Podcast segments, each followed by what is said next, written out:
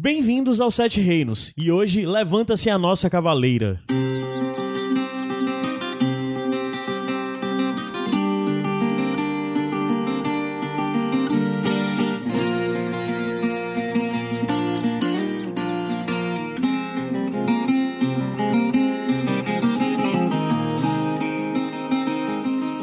Povo Asterose! Povo asteroide! Sou Caio Anderson e estou aqui com Ana Luiz, Eu mesma. João Luiz Opa. e Emília Braga. Olá, primeira vez! É mesmo? Interessante que essa é a primeira gravação de Sete Reinos da, da, da Emília, né?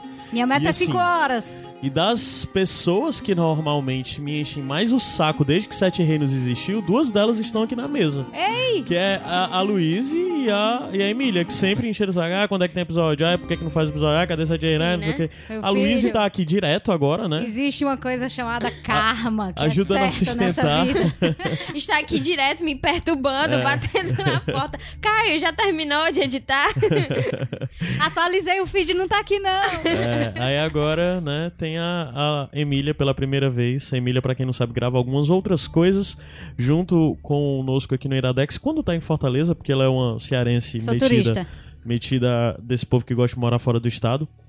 Mas já que eu falei que a Emília faz- já fez outras coisas no Iradex, você faz sempre que dá, só pra dizer que o Sete Reinos, se você tá aqui pela primeira vez, é o podcast dedicado exclusivamente à obra do Martin.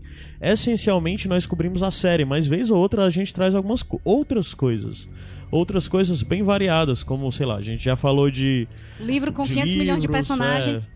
Já falamos de um bocado de coisa e, e agora estamos focados em cada. Vai ser um episódio para cobrir cada um dos da dessa oitava temporada, mas é faz parte o Sete Reinos faz parte do Iradex, iradex.net, que é um site lá tem bastante conteúdo, principalmente lá tem bastantes Lá tem a RIPA, que é a Rede Iradex de Produções Associadas, que é cheia de podcasts. Nós temos vários podcasts.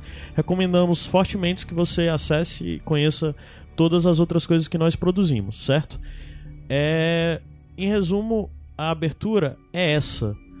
E hoje a gente vai falar sobre o oitavo. Ou, o- Segunda, o segundo segundo episódio. episódio da oitava temporada de Game of Thrones. O nome do episódio é como é, Ana?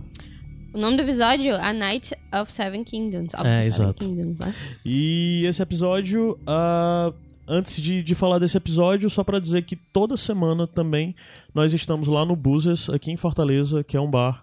Ah, onde é exibido o episódio, certo? Mas além disso, vai, antes do episódio começar, a gente faz o nosso quiz, o quiz dos Sete Reinos, que já rola lá desde 2014, tradicional. E nesse ano especificamente da série, em todo episódio, todo dia de episódio, tá rolando uma edição nova do quiz. Então, se vocês tiverem interesse, quiserem conhecer mais detalhes, vão no post dessa publicação e ah, vejam, Pode, tem um fa- pode post fazer a reserva também, né? Porque Pode tá ficando cheia a casa. Sim, é es- essencial. Exatamente. Pra ter detalhes sobre a reserva e tudo mais, você pode ir direto no, no post aqui, tá? No post desse coisa, você vai em iradex.net ou então iradex.net barra sete reinos. O primeiro post que você vê é o post desse. Vai estar linkado pras redes sociais do Buzzers, onde lá tem todas as informações pra fazer reservas e afim. Eu tenho E- um desafio, rapidinho. Porque Qual como é? a gente faz esse quiz lá, a gente. O objetivo é a cada é, episódio, né? A cada noite a gente dificultar um pouquinho Certo. o quiz. E Sim. como a gente tá sempre divulgando Sete Reinos também lá, e aqui, claro, se você tá ouvindo já, você sabe que Sim. existe Sete Reinos. Mas é interessante você ouvir episódios anteriores do Sete Reinos, porque quem sabe você encontra a resposta do quiz Isso justamente é bem lá. fácil. Então, é, bem exatamente. provável. então, olha aí, fica a dica pra vocês ouvirem os episódios É. antigos do Estuda Sete em Reinos. casa. Justamente porque prova. a cada episódio vai ficar um pouquinho mais difícil. Até porque a gente faz umas coisas. Da primeira semana foi bem ok, assim. Aí o segundo a gente disse, não, tava fácil, vamos dificultar. A gente fez o segundo e a equipe fechou, fez todos os pontos. Aí, pô, então. é Mas porque- o quiz é baseado só na série ou Atualmente sim, antes os quiz a gente fazia série e livro, mas assim, a gente já tem oito temporadas, dá pra tirar Tem conteúdo suficiente só da série, então é só a série.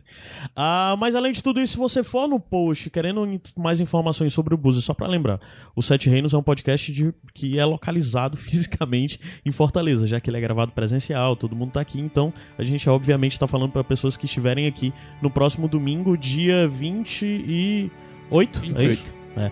Então, é, se você for no post e aproveitar para essas informações, você pode ir lá, depois que você ouvir esse podcast todo, e deixe o seu comentário. lá no post. Complemente tudo que ficou vago aqui, nos dê resposta, porque nós estamos sempre respondendo lá e outras pessoas conferem, rolam alguns debates interessantes. E assim, eu estou procurando encontrar algum espaço para que eu expanda essa questão dos comentários em algo que não seja dentro desse programa. É, eu acho que isso não é uma promessa, tá? Isso é uma intenção minha. E a minha intenção é que eu consiga fazer algo com isso até o final dessa semana, já das duas primeiras semanas. Então, se vocês botarem mais coisas, pode ser que já tenha incluso até o final da semana. Novamente, isso não é uma promessa, é uma intenção. Mas eu estou muito. A Não, expectativa. A intenção tá bem Prometendo. forte em fazer isso, tá? Se vocês, se for, a gente vai divulgar mais informações em breve. É lá Tá que bom? você pode livremente, livremente comentar que o Bran é insuportável. Beijo, Ana Luísa. Não, ele não é insuportável, não. Pois é isso, gente. A gente vai subir a música e já já Nossa. volta pra falar sobre esse segundo episódio da oitava temporada. Faltam apenas cinco para o fim.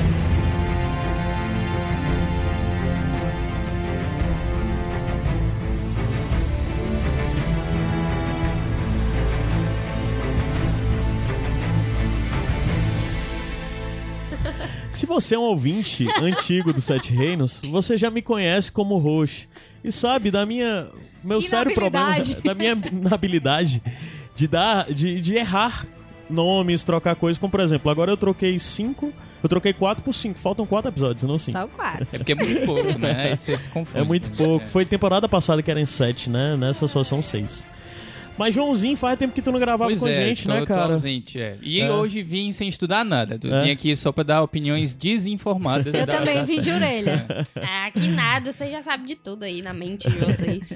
Eu tenho muitas ideias Mas- preconcebidas, é Eu, te- eu tenho uma ideia pra quem tá ouvindo, pode fazer um drinking game é, toda vez que a Emília disser que o, o, Bran é o Bran é a insuportável. pessoa vai ficar Caramba, né, vai como, alcoólico. Mas, gente, de forma geral, a pergunta é simples: agradou ou não agradou esse episódio? Sim. Ah, gostei, gostei bastante, sim. Agradou então a todo mundo. Agradou. Estamos nós quatro na mesma página. E foi agradado de uma forma de legal, não é só aquele. É, agradou. É, agradou, eu, go- né? eu gostei com. Em e tem um níveis asterisco. diferentes. É. acredito que na Asterisco. mesa temos É. níveis diferentes Sim. de agradou. Eu conversei muito com a Ana an- ontem e hoje mesmo a gente foi conversando, a gente foi dizendo que quanto mais pensava sobre o episódio, mais conversava sobre o episódio, o episódio melhorava. Mas sim. E eu é tive essa verdade. sensação. E esse episódio de cara logo, eu digo pra mim que eu tive nele o que eu esperava ter no episódio passado que não rolou. Que é a coisa das pessoas se encontrarem e de você sentir peso das relações que elas tiveram. Sim. Não foi pleno isso, algumas coisas pra mim aconteceram deslizes, assim, é... É, mas quando, quando for rolando eu vou falar um pouco mais, mas sei lá, coisas simples como eu esperava um pouco mais de, de calor entre área e, e cão de caça, por exemplo, Sim, o- sabe? o, o envolvimento dos personagens É. já foi muito sólido em torno, é, ao longo da, da, Da de série, todas as forma- temporadas, pra esperava ela um ser uma pouquinho coisa mais. muito fria, não Mas é? só que nem é inco- especificamente Sim. nesse caso que eu disse, a gente fala um pouco mais disso O- mais na o frente. peso- Não é incoerente, assim, se você pensar de quem são eles Não, dois. né? claro, claro. A história, a história deles não é que eles vão se encontrar e se dar abraço. Isso não faz o menor sentido. Se acontecesse, era que era bem incongruente. Sim, mas, sim. Mas eu entendo que eu acho que a cumplicidade, por mais que os dois tenham se ferrado muito, a cumplicidade da história dos dois, sofrida como foi, eu acho que. É.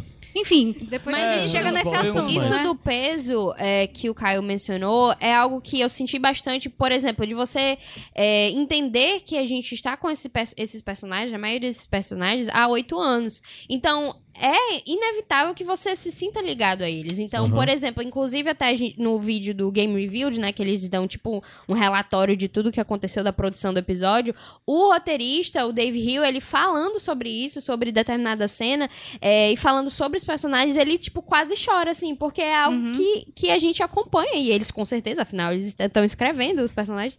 É, então, é uma jornada que eu senti nesse episódio. No anterior, eu não havia sentido Isso. nada Certo. disso. E é um momento que a série propositalmente pegou pra respirar um pouco antes da batalha, né? Vocês se respiram antes da, Sim, da que eu acho tempestade. essencial. Mas que deu pra você sentir muito essa questão do crescimento de cada um dos personagens separadamente e os relacionamentos deles também. Assim, se tem uma crítica é que talvez E isso deveria ter sido mais espalhado ao longo de, sei lá, duas temporadas que foram muito corridas, muito É. corridas mesmo, e não desenvolveram tanto es- esses aspectos. Isso, talvez Mas esse episódio foi, foi muito bom Talvez nesse se sentido. na temporada anterior tivessem sido usados alguns, algumas dessas, dessas desses envolvimentos desses personagens, né? Porque na temporada passada a gente se queixou um pouco de, de muita cena é, enrolada e tudo, e que poderia ter sido usado esse tempo pra desenvolver um pouco desses, desses Sim, pois é. Eu vi muita né? gente ah, dizendo que esse episódio era enchimento de linguiça. Não, de não forma achei. alguma acho isso. Não achei. Porque eu exatamente é a coisa de restabelecer ligações, criar novas, que novas foram criadas, e dar um peso maior para os acontecimentos que E estão se por mostrar vir, o né? envolvimento das pessoas em Sim, si, sim. né? Porque elas, assim, muitos desses é personagens pra criar- estiveram o tempo todo É, afastados uns sim. dos outros, né? E não é nem só pra criar dramalhão, sabe? É pra realmente transmitir o peso necessário que eu acredito que o próximo episódio tem pra ser, né? Que Tem- é quando alguns ter. personagens É. vão sair da série, É né? provável, muito e, provavelmente, E aí você né? tem que sentir que os outros realmente estão se importando com aquela perda, né? Sim. E não porque foi só mais um que sumiu. Mas só pra falar ainda um pouco ficha técnica desse episódio, ele é dirigido pelo David Nutter, né? Novamente. Que ele dirigiu também o primeiro, o Nutter, e vai dirigir, eu acho que o quinto. Quarto. É o quarto? Ah, é o quinto, que é o Sapotnik. do Sapotnik, né? E ele foi escrito pelo Brian Cogman, né? Que é o roteirista-chefe da, da série. Ele é o cara que é muito responsável por isso e por muitas pessoas é tido como o roteirista mais virtuoso. Que é o cara que consegue melhor emular diálogos dignos do Martin, né? Que uma das coisas que as pessoas mais reclamam é que quando há a lacuna dos livros, há a falta dos livros, Sim. É, fica esse espaço que poucos roteiristas con- conseguem preencher. É, não teve nenhuma discussão sobre paus e bolas, que normalmente... É, felizmente não tem, não Eu tem. diria que a escolha é, da música, né, é, é algo que referencia muito o trabalho do Martin, algo que ele provavelmente foi alguém que lutou por isso, de, de querer colocar. Ah, a música Aquela que, música no é, final, é. que a gente vai conversar Uhum. bastante sobre ela nesse. Mas vamos lá, a gente começa o episódio, o episódio inteiro se passa em Westeros, né? Ele é não Winterfell. tem Oh, desculpa. O É Winterfell. verdade. Olha aí, né? Mas também é verdade. Mas passa é, não errou. Passa inteiro em Winterfell, a gente não vê nenhum salto pra nenhum outro um outra localidade, não tem Porto Real, não tem muralha, não tem nada. E a série vai ser cada vez mais dessa forma, né? O próximo episódio também eu acredito que, aliás, Vai ficar por ali. eu, tempo eu, todo, né? eu duvido fortemente que vai ter alguma coisa de Porto Real. Vai ser todo Mas eu concentrado. fiquei esperando aparecer, porque mostrava na, na abertura, né? Enfim, é é a mesma. Na do- abertura tem alguma coisa. Eu Ah, não, mostra não, a abertura. mostra mudou. King's Landing, é. É, não, mostra. Ah, é, sim, não é. mudou do anterior. Ah, Sim. tá, Mesma tá bom, tá bom. É, mas isso aí tem algumas tem alguns locais na abertura que são fixos durante a série toda. O Interfell e Porto Real sempre vão sempre Mesmo que apareceram. apareça. Mesmo que não que, apareça, é, é. mesmo que não estejam dentro do episódio, né? Ah, aí daí uma das a primeira coisa que a gente vê acertando a expectativa que era é de o Jamie é, sendo passando por um tribunal, uma espécie de tribunal ali, onde ele tem que se apresentar pra rainha e pros pro, pro, pro Guardião do Norte e pra Senhora de Winterfell, né? Que são esses os cargos agora de Sansa e Jon. e John. Daí a gente vê isso pra mim de forma geral analisando tudo que, que era pra vir dessa cena. Essa foi uma das cenas, essa foi a cena que provavelmente mais me decepcionou. De forma nenhuma porque a cena é ruim, mas é porque eu tinha uma expectativa muito alta sobre essa cena. Eu achava que esse ia ser um dos pontos altos da série. Não foi, ele foi só uma, uma questão que tinha que ser introduzida de forma até bem objetiva e rápida para que eles dessem continuidade para as relações que eles queriam explorar no restante da série. E de certa forma, aqui isso ser rápido possibilitou várias outras coisas que aconteceram nesse episódio, ao meu ver. Rápido e não tão dramático, né? Mas só pra, em resumido, certo? o, o, o Jamie tá naquela posição onde ele tá enfrentando vários demônios dele, vários problemas dele. Ele é apontado com uma coisa dele ter matado o Rei Louco, né? O, o, o Rei Aerys Targaryen, o pai da Daenerys. Todos os ataques que ele fez aos Starks, especificamente é mencionado ao ataque que tem quando o Ned tá saindo do bordel e, e o Ned acaba ficando é, muito Ele machucado. Jory, né? É, isso é depois que o Tyrion é capturado na primeira temporada, né? Sim. Ah, ele mata o Jory, que é um dos homens do Ned. Com isso, o Jaime faz esse ataque, acaba fugindo de Porto Real. Quando ele foge de Porto Real e o Tyrion preso obriga o Tywin Lannister a sair pra guerra. o Jaime acaba sendo capturado pelo Robin. Então, tipo, esse simples ataque do, do Jaime teve muitas consequências. É evidente que você pode olhar pra trás e dizer que a Catelyn ter capturado o Tyrion teve muitas É. consequências, do mesmo jeito que você pode olhar pra trás e sempre vai ter alguma coisa. E, no pelo final menos das contas nessa conta- época, nessa época as coisas tinham consequência, né? O- É, isso, pois e é, que essa é uma é, das é. queixas da- da- das pessoas, dos escrita do fãs Martin- e minha também, né? A escrita do Martin, as coisas não saem Isso, não impunes. saem né? impunes, é. E... Mas vamos lá, e depois existe toda a coisa de primeiro Tyrion interceder, depois mas totalmente sem sucesso, e depois a Brienne intercede, a gente vai comentando sobre Uhum. isso direto, mas tem uma informação muito interessante que talvez as pessoas tenham visto é, muito rapidamente, porque é muita coisa acontecendo ali, mas é que agora o Norte sabe que a Cersei tem a Companhia Dourada, tem 20 mil homens Isso. junto com ela, 20 Isso. mil homens E além da a- frota a- É, Greyjoy. exatamente. O, o, a- eu achei interessante que no julgamento em si, a gente tem a, o julgamento do Jaime porque pelo que ele fez pelo mal, né? Assim, no sentido de, ah, você matou, na, na perspectiva da Daenerys, você matou a Aerys, o que pra ela é ruim. De uma forma mas- cruel. Exatamente, você sentou no trono Sim. depois que matou ele e também você atacou é, os meus pais, no caso da Sansa, meu pai. E, e aí a gente tem a parte da Brienne que é ela falando o que ele fez de bom depois disso. Tipo, ele me salvou, ele fez uma promessa à sua mãe. Então, é interessante porque eu achei também um- uma conversa com o público de dizer: olha, o Jaime fez isso aqui de ruim. Ele, a gente sabe que ele empurrou o Bran, a gente sabe que ele matou o Rei Louco, a gente sabe que ele é, fez todas essas desgraças, mas ele também fez muita coisa boa. E é aqui que o personagem tá agora. É, eu achei é interessante, muito interessante isso. Sim, e a Brienne assumiu esse papel, né? Isso, eu achei que faltou assim, faltou a Brienne expor o, a forma como o Jaime contou pra ela por que que ele matou o Rei Louco. Eu acho que isso seria algo assim, que é, justificar. é, ele não. Não é que ele matou o Rei Louco e depois ele se arrependeu. Ele tem a justificativa de ele ter matado o Rei Louco, que ele só expôs isso pra Brienne. Então, Né? mas é, existe um contexto, se você analisar, porque isso eu acho que é na terceira temporada, é? Que aquela Sim, cena. terceira temporada. Que é a cena que é onde é- começa a transformação do Jaime exatamente por causa da Brienne. Existe um contexto pra ver empatia.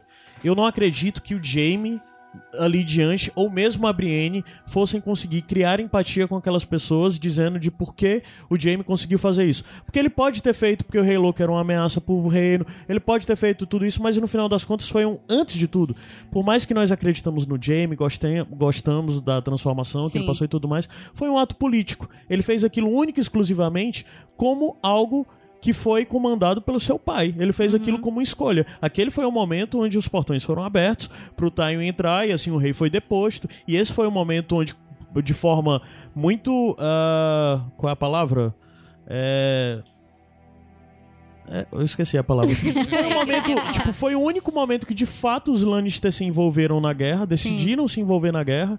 É muito cômodo pra eles naquele momento dizer e depor o rei e estarem do lado do rei novo, né? Então, politicamente, por mais que o rei louco fosse uma ameaça, por mais que o rei o Jaime tenha feito um bem para o reino, sei lá, se alguém conseguir analisar dessa forma, é questionável. Então, eu acho que não adiantava ele entrar numa narrativa ali de procurar criar empatia onde nós, Sim. como espectadores, tivemos, expecta tivemos empatia por um momento específico. Naquele momento que- aquela cena Sim, foi sim, construída sim, desse jeito. claro. Acho que seria uma falha e seria uma esticada de, Eu- de, narra- de, de diálogo na série de narrativa que não caberia. Tem, tem o fato também de que ele não tá em julgamento por causa disso, exatamente. Exato, exato. E agora sim, se a Daenerys começou tocando naquele assunto, se é algo que ela, ela devia, Pra mim ela deixou a raiva dela passar muito rápido, assim, Isso foi só é, se é ela um não ponto voltou a crucial usar. e muito Verdade. importante Porque pra ela, afinal se de ela contas, começou é a dizendo, ah, dela, né? O problema Ela- da série foi muito pra mim, foi muito rápido Quando isso. eu era É. criança, eu, meu, meu irmão contava histórias sobre isso. Mas Minha filha imagina- aqui, se importa,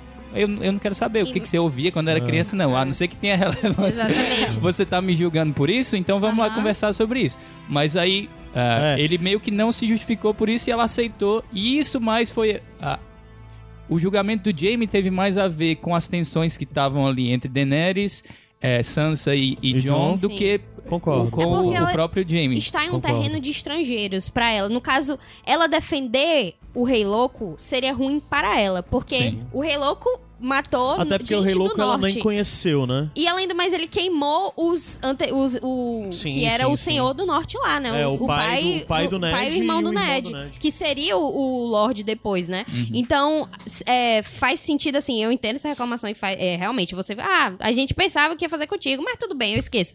Só que por outro lado, se ela continuasse nesse caminho, eu não acho que faria muito bem pra imagem dela como alguém É. defendendo o É, Rei e dá Louco. pra ver um pouco isso, porque a Sansa meio que decide antes dela se pronunciar que já vai perdoar. Ela diz assim: não, se a Brienne confia, então a gente É, porque- deve aceitar. Aí a Daenerys olha pra um lado e olha pro outro, e aí pergunta, vira pro Jon es- esperando um certo apoio dele, que ele não dá, que ele diz: não, a gente precisa de todos os homens que a gente conseguir. E pronto, ela meio que aceita isso e fica presa em uma situação que ela não pode dizer: não, mas eu. Eu quero julgar ele aqui e eu quero condenar ele. Mas Ah, ela se encontra no. fi- Fica sem jeito de, de pressionar É aquele meio que assunto. voto vencido, né? É, Mas o nessa que ela hora não também- deveria ser, que ela, deve, é, ela é a rainha do. Nessa hora, sendo um pouco advogado do diabo, a gente é muito acostumado com as coisas em Game of Thrones, ou de um jeito ou de outro, por mais que não exista tanta construção de o bem e o mal, alguma há, né? E a gente é muito. A gente tende muito pra coisa de ver os Lannister como vilão, pelas coisas que eles fazem e tudo mais.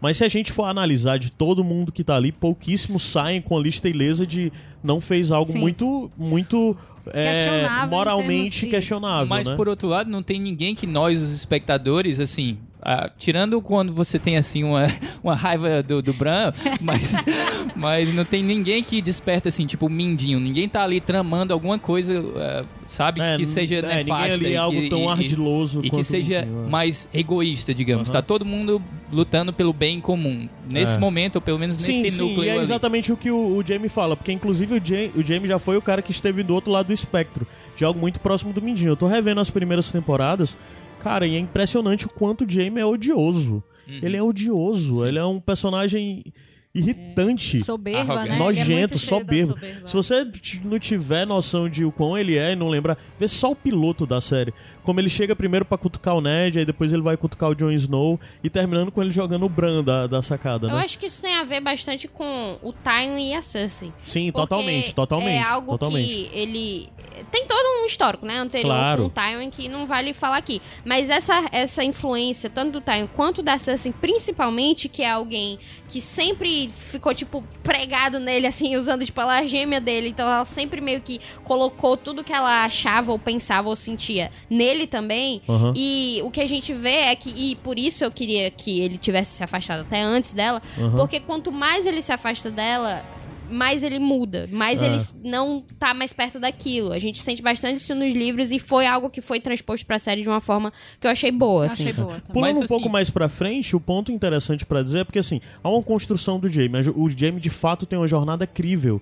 E eu não acredito que ele tenha tantas idas e voltas como outros personagens, como o, o, Theon. Que parece que foi pra frente, mas na verdade não Uhum. foi, retrocede. É sempre aquela coisa.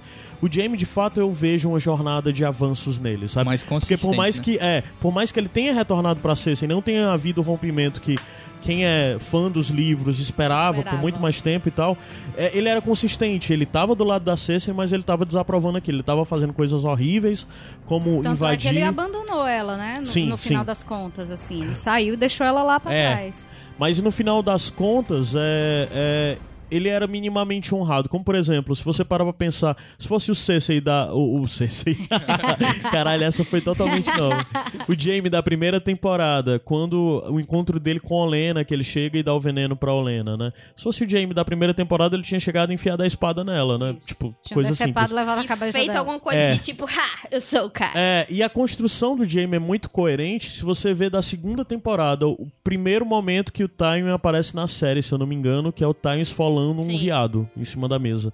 E você entende minimamente por que o Jaime é daquele jeito, porque o, o Tywin é aquela figura imponente, o senhor de, do, do, de Lannisporto, de Temero- Rochedo Castelli. Tem- e, e temeroso, né? Sim, e- tinha- tem medo do Tywin. Não, e sem sombra com de toda dúvidas. Aquela, com toda aquela postura dele. É, não, se você, sem sombra de dúvidas, de todos os personagens que a gente já viu na série, quem tem maior postu- postura roi- royal, né? Eu pisando em inglês.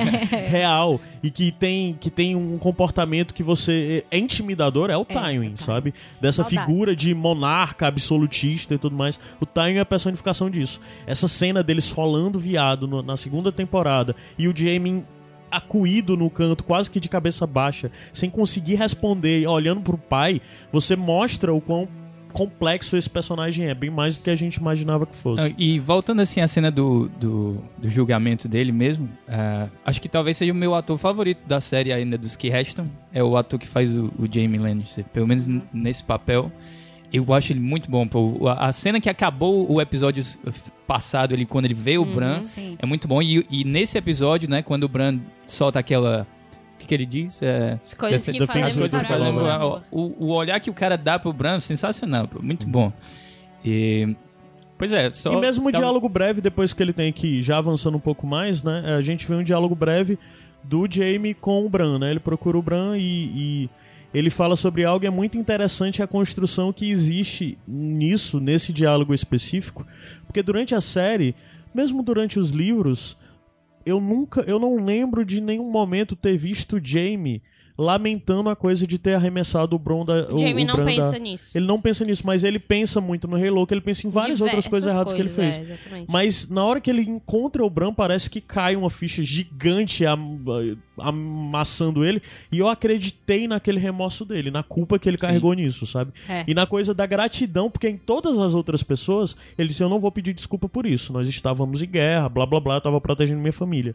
Com o Bran, ele tá grato porque o Bran não falou, porque parecia que pro Bran ele não teria coragem de dizer eu não posso pedir desculpas pra... Eh, Pro Bran essa coisa de no excuses não ia funcionar, porque parece que ele sentiu um peso, é, talvez é algo que ele negasse nele mesmo, e ele sentiu todo esse peso. Aí tem a observação do Bran, que diz que se aquilo não tivesse acontecido, ele ainda seria Jaime Lannister, aquele Jaime Lannister, e, e ele ainda seria Bran Stark. Uma frase que eu gostei muito, porque ela resume muito bem toda essa situação. Aham. Porque, de fato, é, essa, o que acabou o primeiro episódio da série, né? Ela, ele defenestrando, né? Usando a palavra da Emília.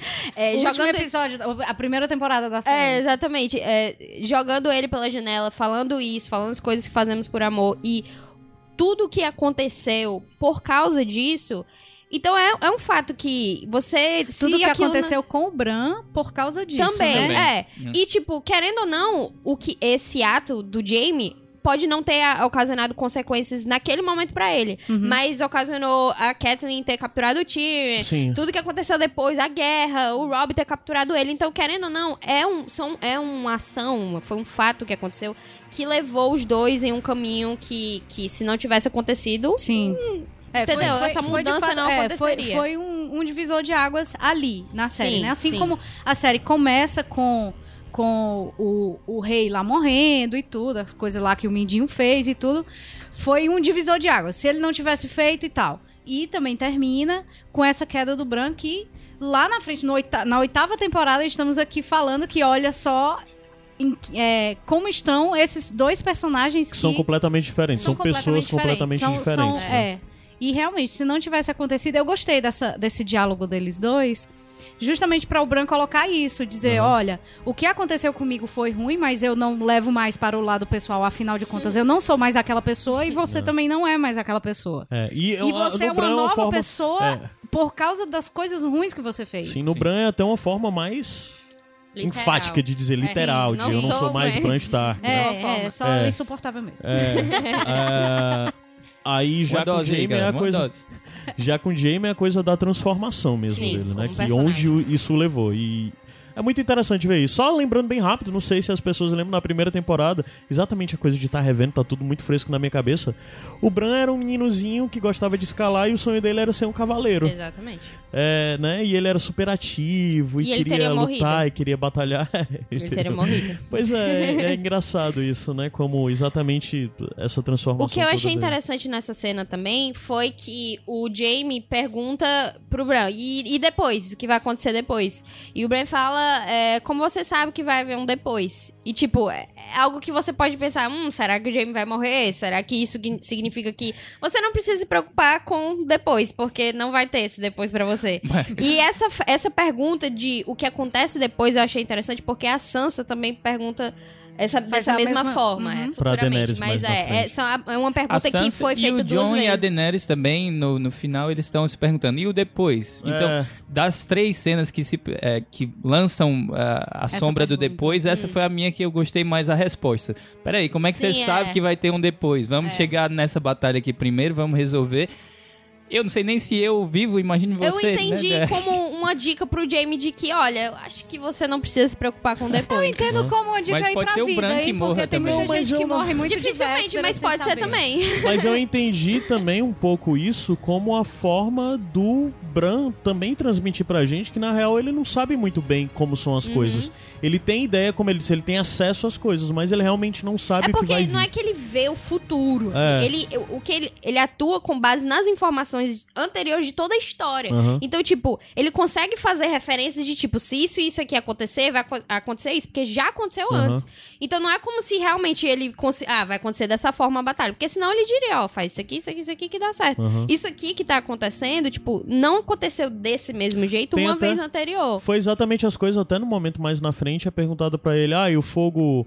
O fogo de dragão mata o White Walker? Ele, não sei, ninguém nunca tentou. É. E é exatamente ele Sim. provando por isso. Eu não sei, eu não tenho acesso a essa Né? Não informação porque tem nunca foi tentado. informação pra fazer É. essa referência, justamente. Ah, depois disso a gente vê. Ah, mas só dizendo, muito legal essa análise do João de que todo mundo complementou aqui nessa coisa de eles estão, o episódio inteiro é sobre eles tendo um momento de alívio, de respiro, de se despedir, é um episódio de despedida, mas eles não conseguem estar completamente desacreditados, porque em todos os momentos todos eles, estão, na pensando sobre o depois. né? é, eles estão na Todos eles expectativa estão- de que vai acontecer uma batalha e que eles estão otimistas de que vai haver um É. pós-batalha para eles. É, e todos, poucas né? pessoas externam essa coisa de, gente, pode dar certo. É, que é apesar, de que, Tyrion, né? apesar de que é, muitos diálogos aparecem dizendo que estamos todos sim morrer, prontos sim. para morrer, Ah. Mas ainda existe essa É uma que coisa de parece que eles estão falando isso pra trabalhar a própria aceitação, porque morrer ninguém quer, né? Ali.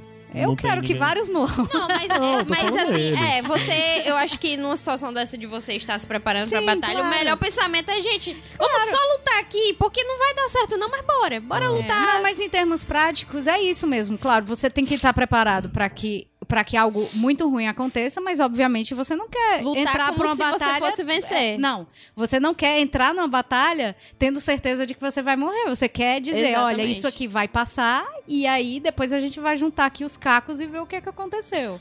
A gente vai seguir por, Vamos pela seguindo. É, uma ordem coisa do bem rápida que teve. tipo, Jamie... Não, não, vamos seguindo pela ordem do- das coisas mesmo aqui. Aí depois Tyrion? a gente tem Tyrion e Jaime se encontrando. O Tyrion já cagado de medo, né? Porque mais um erro que ele tem com a Daenerys de uma série de erros Sim. que ele vem acumulando. Existe um debate muito interessante que eu vou guardar pra um outro momento. Que as pessoas falam tanto. O Tyrion, como mão do rei na época do Joffrey, ele manipulava tudo, ele jogava, Sim. sabe, era sensacional o papel dele. E agora com a Daenerys ele só faz nada dá certo. Eu acho que existe uma diferença básica que vale a pena todo mundo ter em mente, certo? Existia uma flexibilidade moral naquele cenário de Porto Real onde ele era mão do rei do Joffrey. Ele podia fazer aquilo porque aquela era a forma de todo mundo fazer tudo. Ele está num momento onde as regras do jogo são outras, com outros personagens, E também- coisas que ele realizava com a com a Cersei e com tudo mais ali, que na verdade era cada um por si. Ele tava lutando por um lado, Varys por outro, Mindinho por outro, a Cersei por outro, Joffrey por outro. Ele tava, eles estavam cada um era uma briga de poder interno.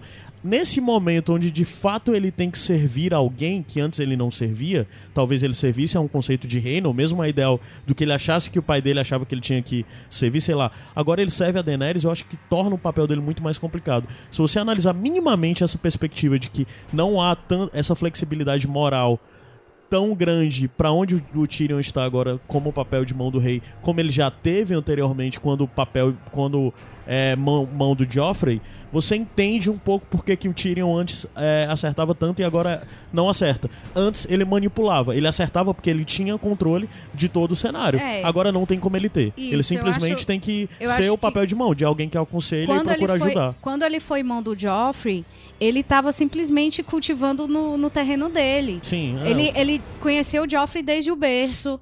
Então é muito fácil você conhecia é, a Cersei. conhecer exatamente, você trabalhar com, bem entre aspas, né, trabalhar com seus inimigos próximos, porque você sabe a fraqueza de cada um deles, você sabe como manipular, você sabe como chegar neles, você sabe como ganhar a cabeça deles.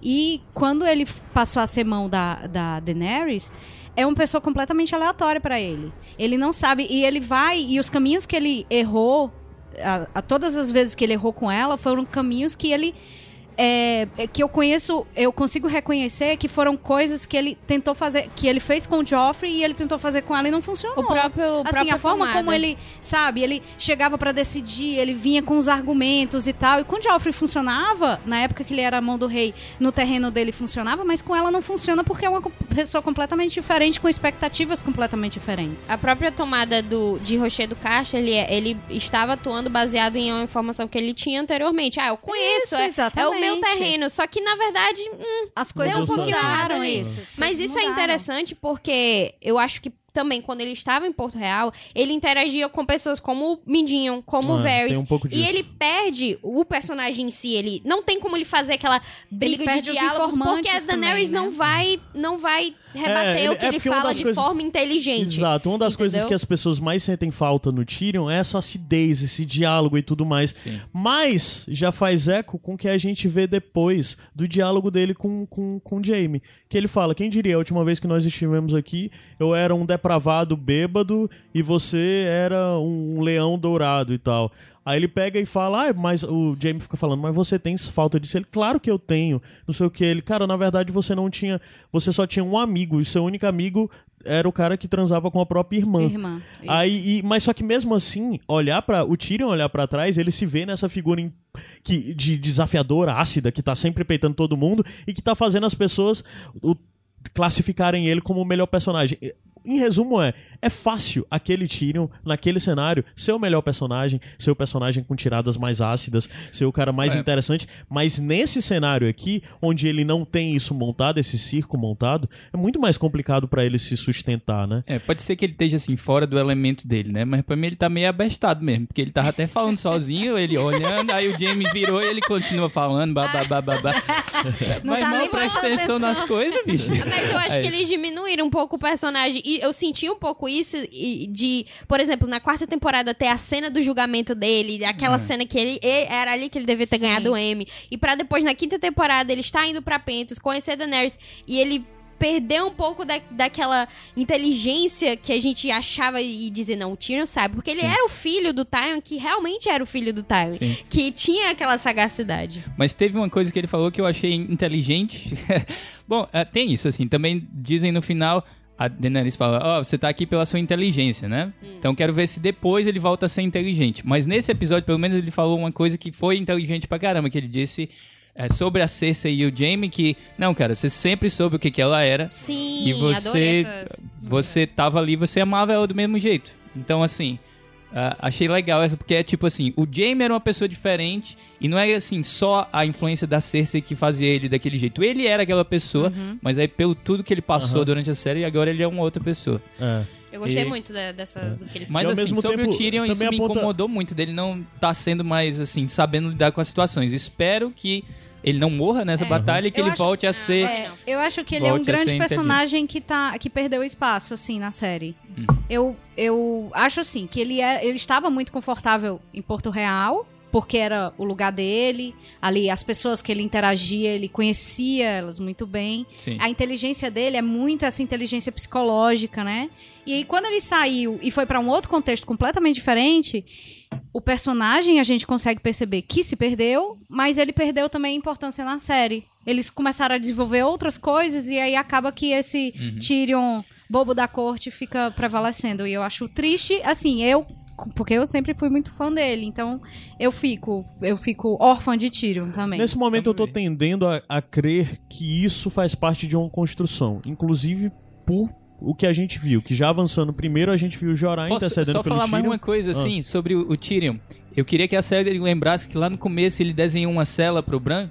Sim. E ele podia desenhar uma cela pra Daenerys andar no, no, no Diabo do Dragão. Do dragão. Não sei que negócio é Não. esse, porque ninguém pensa numa armadura pra mulher andar dentro do dragão. Ah. É, enfim, são. É bizarro, né? Que ele, ela sobe no dragão de Mas forma... tu lembra que lá na primeira Sim, sim, temporada sim. ele desenha um, É, uma até uma- cela uma pra, cela que pra, o- pro Bran andar. É que o Bran tá andando na cela e é um momento até que a Osha aparece Sim, e tal, né? vai- Putz, seria massa, uma cela pro dragão. Ah, Pra- e também, Até tipo, pra porque, uma historicamente- Egeu. Até porque, historicamente, os Targaryen que montavam dragões usavam celas. Sim. Pois é. E, aí eles no- usavam armaduras completas de batalha, com celas, todos presos. E eles ficam sempre se perguntando: Ah, Daenerys, não vá no dragão, porque alguém pode usar uma flecha e lhe derrubar. Meu irmão, faz alguma coisa a respeito disso aí, bota, um, bota uma uma armadura, dragão, bota né? alguma coisa.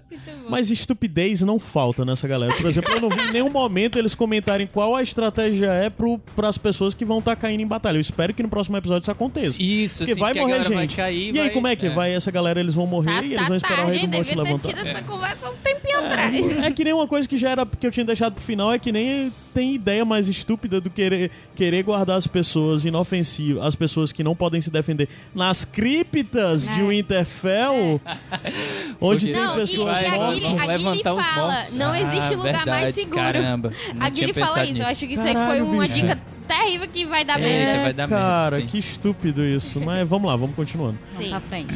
Sim, aí depois disso a gente vê o Jaime e Brienne, continuando ainda em Jaime, e é muito interessante essa primeira coisa que a Brienne logo se choca, ó, a gente tá conversando aqui e você ainda não me ofendeu, né? Porque as conversas dele sempre eram assim, Ácidas, né? Muito ácidas. E Foi que a ela gente tá batendo muito no Jamie, mas foi um episódio dele, assim. Foi pra Foi, mim, é foi. pra mim, é, pra mim as, as melhores cenas foram com ele e É. Brienne. E aí, né? aí daí já vem a coisa de que é, eu achei muito sensacional da coisa dele dizer que uma das principais motivações dele, a coisa que ele fez foi é, eu sou um homem diferente, eu não sou mais o homem que eu era e eu vim aqui, eu, que eu, tudo que eu queria era poder ter o prazer, não lembro qual a palavra que ele usou, de servir ao seu comando. Isso. E porra, E ela muito fica foda, muito desconcertada, foda. né? Total, Ela não, não total. sabe como reagir. É, é, a Brienne não sabe de uma forma geral como reagir ao Jaime, ela nunca soube. O Jaime sempre foi a figura que quebrou ela, assim, né? E muito bom também ter visto o pódio que, é, que evoluiu aí, né? Ele Massa, já é tá treinando isso. outras pessoas e a Brienne tá Cantou, tipo assim. cantou, a Brienne tá tipo com orgulho, mas não, ele tá de boas, mas pode melhorar ainda, só pra não dar essa Sim, moral, é. entendeu? É Ai, legal muito esse episódio que a duo. gente vê que tem muitos personagens que, mesmo nessa altura e de formas muito sutis, que são personagens que não são tão importantes pra trama, estão evoluindo. O Podrick é um ótimo Sim. exemplo disso. Sim. Ai, É. demais. É, O arco dele, que por mais que seja bem pequeno mesmo, eu acho muito bom. E discreto, né? Porque ele É. nem falou nada, assim, durante boa parte do episódio, só no final que foi cantar. Mas, assim, Mas a ele- caracterização o ator é muito dele. bom também. O ator, Ele é ele, muito ele bom, olha, cara, ele tipo sim, só sim. olha e já Sim. transmite milhares de É. sentimentos. É É, ele é um personagem que, por exemplo, nesse episódio especificamente, com as poucas cenas que ele tem, ele conseguiu superar a coisa do que pra mim tava na lista de não me importo. Porque as pessoas, nessa coisa, essa febre que as pessoas têm de ficar apostando em quem, Quem que vai acerta, quem vai morrer. quem não, que eu acho isso, eu pessoalmente não gosto, acho isso É, bem eu- chato, bem, Uhum. sei lá, eu não me interesso por esse Eu debate. massa. Mas uma das pessoas que sempre tava no topo da Bolão. lista é o Podrick, né? Ninguém se importa com o Podrick, mas nessa cena umas coisas bobas, pontuais, faz você pensar, porra, esse cara tem uma jornada tão boa que quando você para pra pensar de tudo que ele passou, todo mundo que ele acompanhou, onde ele tá agora, então é legal ver, imaginar tudo ele seguindo. Mas de depois disso a gente também tem um pouco avançando, tem a coisa de é, Daenerys tá puta com Tyrion, né? E dá um cagaço no Tyrion na frente do Varys e do Davos. do Não, Davos, do Jorah. do Jorah. É. É, e depois o Jorah vai interceder pelo Tyrion nas câmaras da Daenerys, né? No quarto da Daenerys. Nas Foi- camas, é, É, é porque eu pensei, eu pensei em Chambers. é. é. Conseguiu sair da é, friendzone. é. É, Várias. Aí eu pensei nisso que pra mim foi algo surpreendente. Eu não esperava o Jorah assumir esse papel. Hum. E é exatamente quando a Daenerys diz, mas você tá pedindo pra eu perdoar a pessoa que roubou o seu cargo, que você acreditava que Mas é, era o você quem tá merecia. merecendo a demissão já, assim. Tá. É, é- Não, e ele fala pros outros dois, né? Ó, eu acho que é vocês dois que vão ficar com isso aqui, viu? Sim. Um de vocês dois que vai ficar com isso aqui. Claro que a Daenerys não ia dar pro Varys, né? Claro que seria o Jorah se fosse. É.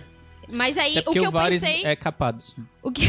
E o ela que eu tá pensei tu, na... tu fez o papel agora do, do- dos roteiros do D.B. Weiss e é. do... Mas é porque justamente, Benioff, né? é só rapidinho, o que eu pensei nessa, nessa cena em si é que se o Jorah viesse a, a ter essa função, ele só concordaria com tudo que a Daenerys fala. Então, tipo assim, você tem que ter alguém como sua mão que discorda de você, que diz, olha, isso aqui é melhor você fazer desse jeito. Porque se tiver alguém que só vai concordar com tudo que você acha, é o melhor tipo de conselho. É assim, Eu não olhando em prospecto, olhando pra forma. trás, o Jora, ele foi mão da Daenerys por muito tempo, né? Uhum. Mas, e ele sempre, muitas vezes, se opunha às coisas que a Daenerys Exato, queria fazer. Mas que ele sempre era dizendo, eu acho melhor você não fazer isso, Isso, Calice. É, Daenerys, eu vou fazer. Ele, ok, Calice, você que manda. não, É, é e ele precisa de alguém que se contraponha mais. O Sim. papel de mão necessário, principalmente pra Daenerys, precisa de alguém que se contraponha mais e que bata mais com ela, né? E aí o, o outro, isso. o outro conselho que ele dá é que ela faça as pazes com a Sansa, né? Vá lá Será conversar. que é isso? Ó, é um alguma coisa relacionada que a à gente Sansa, só né? supõe, porque É, eles porque- cortaram o diálogo. Ai, É. me poupe. Porque vem a primeira Eles vez... sempre fazem isso, Eles têm né? Repetido todo isso diálogo, muito. é. Agora é, né? É, da sexta temporada pra cá, nessa, nessa. Rolou muito no episódio passado, no primeiro da oitava. é, rolou muito na sétima, na sexta já começou, mas nessa oitava parece que tá mais. De que eu acho isso um, um artifício narrativo tão pobre. Parece coisa né? de novela. Porque ele pede alguma coisa, ele diz, ah, e mais uma permissão. E mais uma. Eu, Eu tenho quero mais um fazer pedido. mais uma pergunta. É, se você me permitir, aí corta a cena. Aí corta. Aí vai as- a Daenerys falando pra Sansa. Aí você deduz. Parece um sketch do preguiçoso Saturday Night. Live. É. Tem um sketch do Saturday Night Live que a pessoa fala algo, aí, tipo, olha assim pra câmera e fica fazendo caras, assim. tipo, não, a pessoa não sabe o que a outra falou, só fica fazendo caras. Eu, tá bom, então. Vamos É, tá um pouco é isso, tá um pouco isso. Aí quando não é cena cortada no meio, é gente interrompendo. chegando, gente interrompendo pra mim é pior do que cena cortada no meio que não diz o que é que é, né? De eu tenho que fazer só mais um pedido. Corta a cena. Caralho, bicho. Sim, aí o que que... Então, será que ele disse? Ó, você tem que ir lá seduzir a Sansa, seduzir assim, no sentido de é. trazer ela pro, pro seu lado, né? É, procurar diminuir essa animosidade. E a, a Daenerys chega lá toda com a cara de. Tá lá a Sansa fazendo o que ah, os, as pessoas têm sido muito felizes em retratar a Sansa de, de fato um administrador. né? é, Alguém que de bem, é, fato sim. cuida de tudo que tá acontecendo Sim. ali em Winterfell, né? E ela tá conversando com o Ian Royce, né? O cavaleiro lá do Vale, um dos senhores do Vale. E dizendo, ó, não, ah, deixa os portões abertos ainda pra quem quer chegar por mais tanto tempo. Que a única pessoa que faz isso na série há algumas temporadas é a Sansa, né? Temporadas, a sétima temporada e essa Alguém temporada tem que é tomar mesmo conta ela. das coisas É. lá, né? Em Alguém Porto tem Real que ninguém faz isso. A única coisa que tem é, tá faltando dinheiro, vai ali roubar eles, tá dinheiro pronto, tem Real dinheiro agora ninguém liga infinito. Meu irmão, ela explodiu pro o septo tá lá cara. A É, galera e tá zero comportada. Ela. É, zero ela não liga. Eu não sei como ainda não teve uma revolução ali. É. Acho que o povo tá Depois disso, depois de explodir tudo, Não, é quem porque é que ele vai tá- fazer o povo alguma tá coisa? preocupado é em, quem tipo, fala, né? É. sobreviver. Todo mundo. Só de- que Se eu fosse, fosse eu, tinha fugido da cidade, né? Justamente, Todo mundo deve ter fugido. né? deve ser justamente isso. Não tem mais É ninguém nas ruas de Porto explica. Real. É a única coisa que explica, porque é, na, na obra do Martin, os livros do Martin, quando os povo fazia muita merda, a negada, na verdade, ia pro, dentro do, do CEP pro...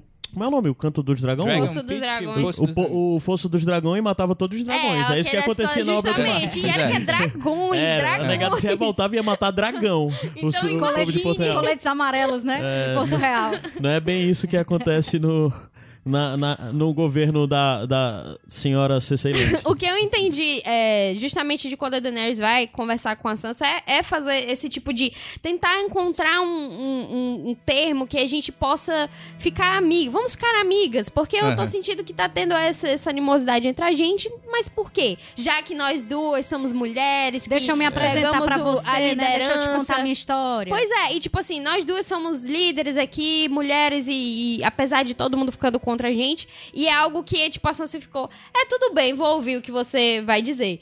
E aí rola aquele diálogo é, de.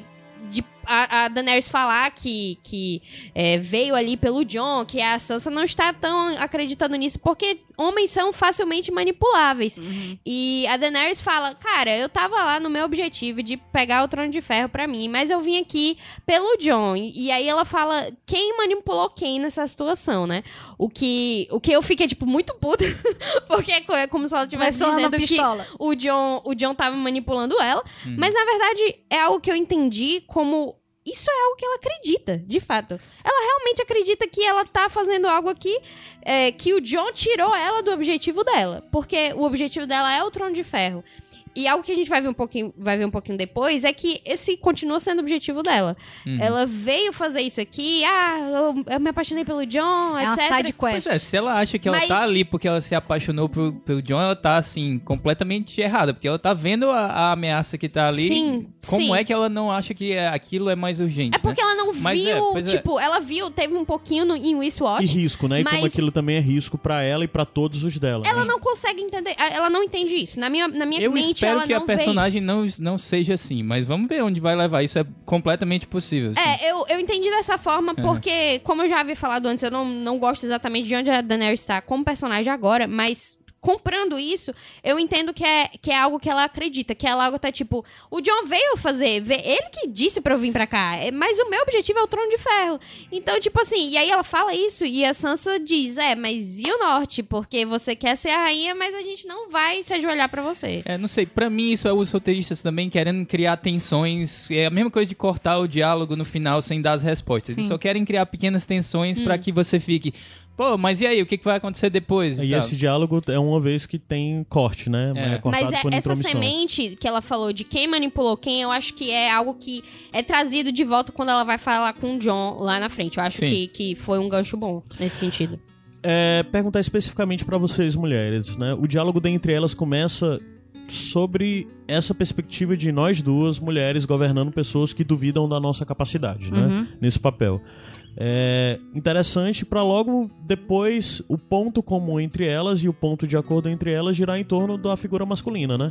Aí sempre existe aquela questão, aquela velha polêmica de teste de Bechdel e tudo mais, que não necessariamente quer dizer muito sobre uma obra, é só uma forma de apontar alguma limitação narrativa, né, de uma obra. Mas é, eu não tinha reparado nisso, mas quando eu tava no bus, já saindo, eu encontrei a Katiusha e conversando com a Katia, ela disse que odiou esse diálogo por, no final das contas, a conversa ter girado sobre o Jon Snow. Isso. Ah, não, vamos procurar se dar bem, mas, ah, meu irmão, ai, meu namorado... Veja tudo que ele fez. E é tudo sobre o que eu Jon estou Snow. fazendo por ele. É. E vocês acham que isso diminuiu? Poderia ter procurado, poderia ter havido uma alternativa melhor? Ou no final das contas era inevitável que fosse isso, já que o maior problema da Sansa talvez seja por ver a Daenerys como uma ameaça e achar que a pessoa que devia estar do lado dela tá contra ela.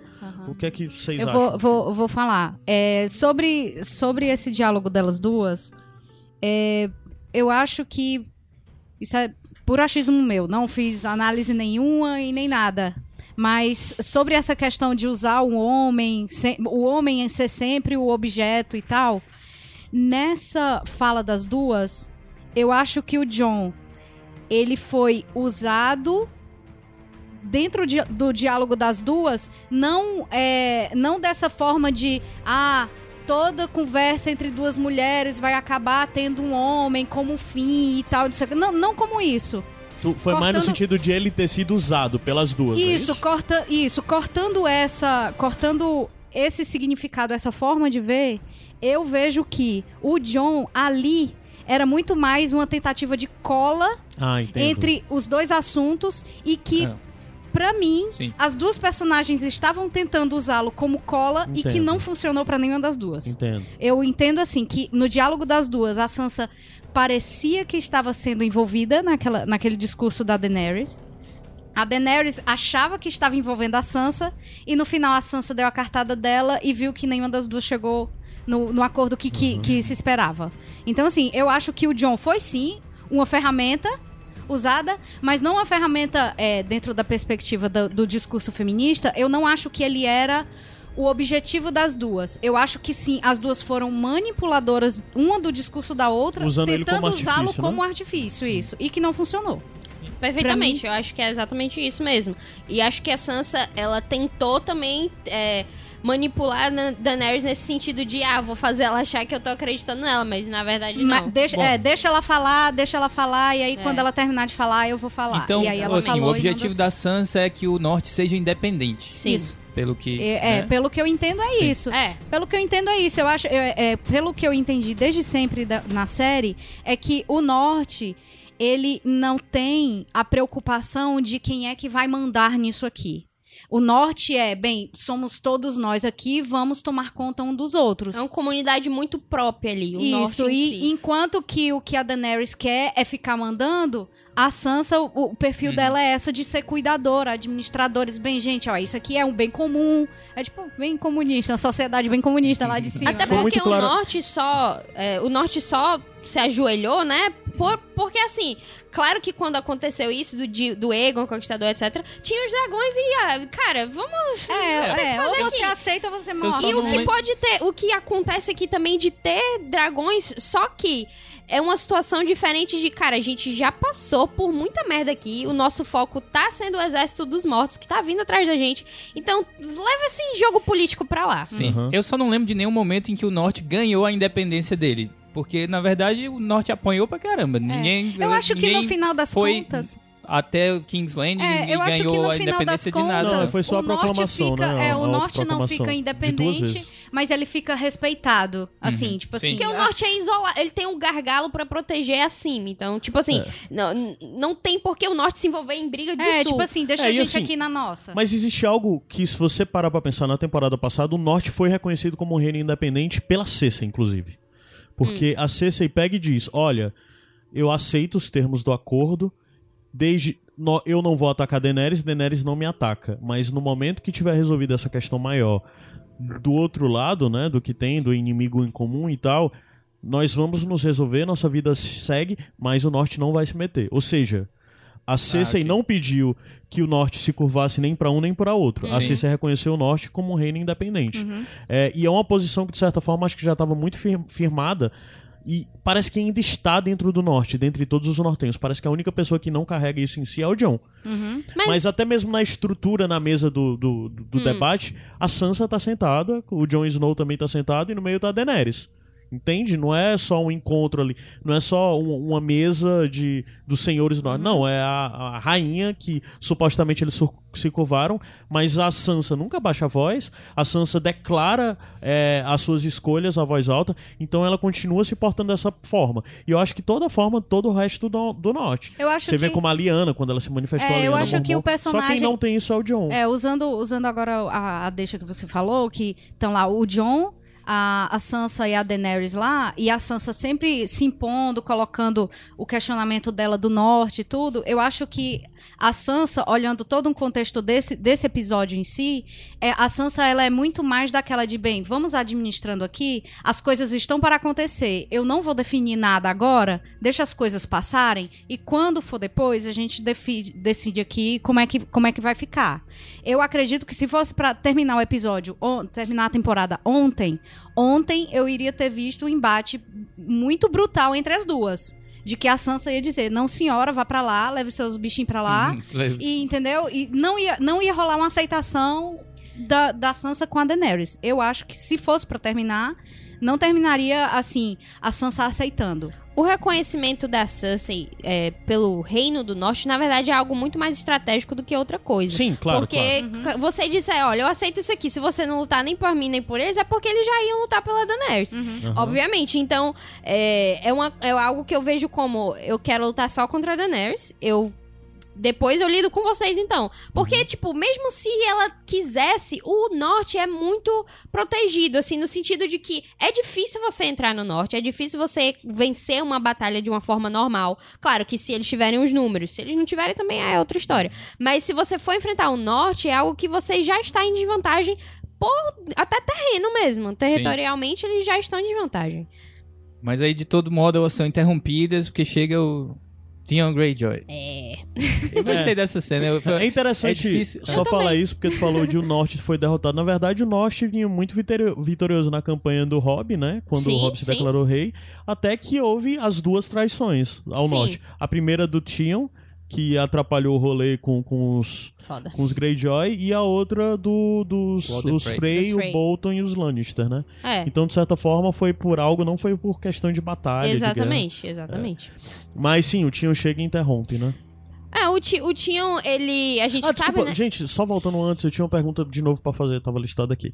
Mas vocês acreditam que a relação da Sansa e da Daenerys está no mesmo ponto que tava, tipo, no episódio passado? Sim. Ou com esse diálogo avançou um pouco? Não. Não, avançou nada. Não avançou? Mim- não. Avançou no sentido de, ah, vamos tentar aqui, mas voltou. Tentou, acho que- voltou. É, eu acho que avançou no sentido de ter deixado as claras. É. Olha, é o Sim. seguinte, você é a rainha sim? Tá, mas é, daqui não, amiga. Aham, Próximo, Uhum. entendeu? certo. Mas das não importa claras. nada, eu acho. Vai depender É. do que acontecer depois. isso. Então, é. Eu acho que é, fica tipo, ah, depois a gente resolve isso aí, essa treta aí. É. Depois a Mas gente sim, conversa. tinham, ah, tinham Chega, né, com os Homens de Ferro. que vão E- todos morrer também. É, É, também- aí o. Tião tem toda essa coisa, tem aquele momento de Todo mundo Yara... cara de morredorzinho. Nossa, é total. Aí a Yara toda de, ah, a Yara não veio, ela foi para as Ilhas de Ferro, eu tô aqui, vou ficar com vocês. Aí tem a questão, aí tem esse primeiro momento, a Sansa vai, abraça o Tinho, emocionada, né? Uhum. Tem todo esse encontro dele. Aí assim, vamos lá, apontar algumas coisas que pra mim ainda não fazem tanto sentido, sabe? É, mas isso são coisas que vão passar batido, porque a série infelizmente não tem um espaço pra aprofundar esse tipo de coisa.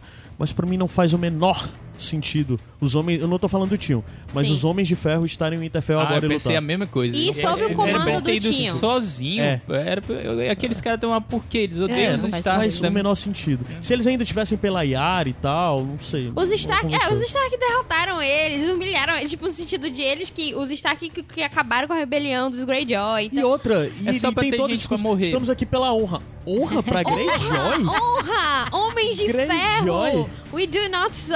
Pra você, pra você ver como as pessoas mudaram mesmo ao longo dessas oito É, temporadas. até, o- até a Greyjoy virou uma família honrada. Não, gente, é assim, isso aí eu- concordo de tipo, devia ter ido só o Tion.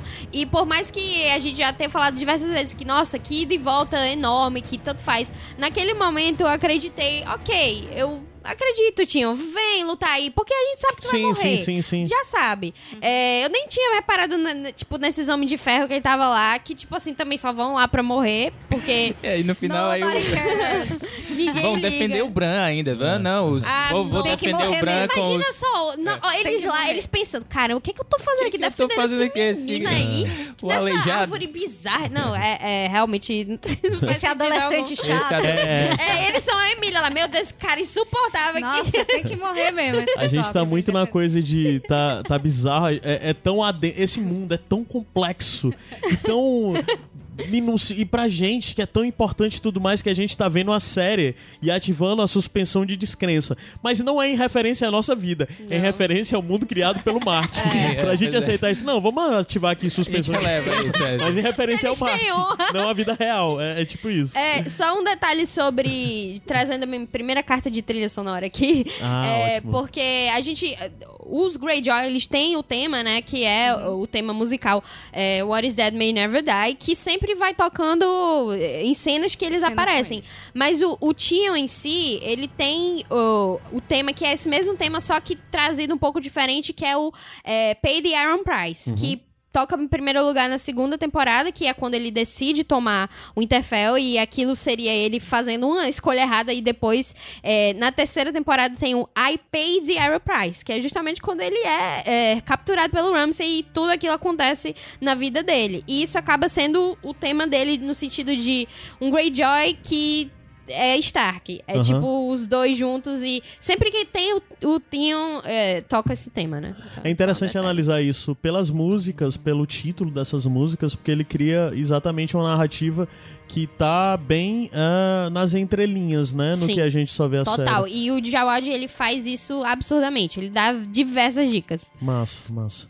Ah, ok, depois disso, já andando um pouco mais pra frente, a gente vê as forjas, né? Ah, não tá necessariamente linear essa minha ordem, tá? Só pra deixar claro, se você estiver vendo. Ei, essa cena já passou na sua cabeça, mas não. É, a gente vê as forjas e é interessante porque eu, quando revi o primeiro episódio, no primeiro momento, porque eu gravei o, o Sete Reinos passado, tendo visto só uma vez o episódio. Geralmente eu vejo duas. É. Não acredito. Aí eu revi o, o primeiro, né? Aí vi o segundo e já vi duas vezes o segundo, né? Ok. Mas a questão é que a primeira vez quando eu vi o primeiro, eu entendi aquela coisa que tava sendo descarregada como carvão e coisa assim. Mas não, é o, é o vidro de Sério? dragão. A gente Sim, falou isso aqui. Caio. Não, não, no podcast eu sabia. Na gravação do podcast eu já sabia. Mas hoje eles estão eles têm mostrado muito isso e e para esse primeiro momento, eu adorei toda a estética que eles criaram, tanto da, do, das, do vidro de dragão, como das armas criadas com isso.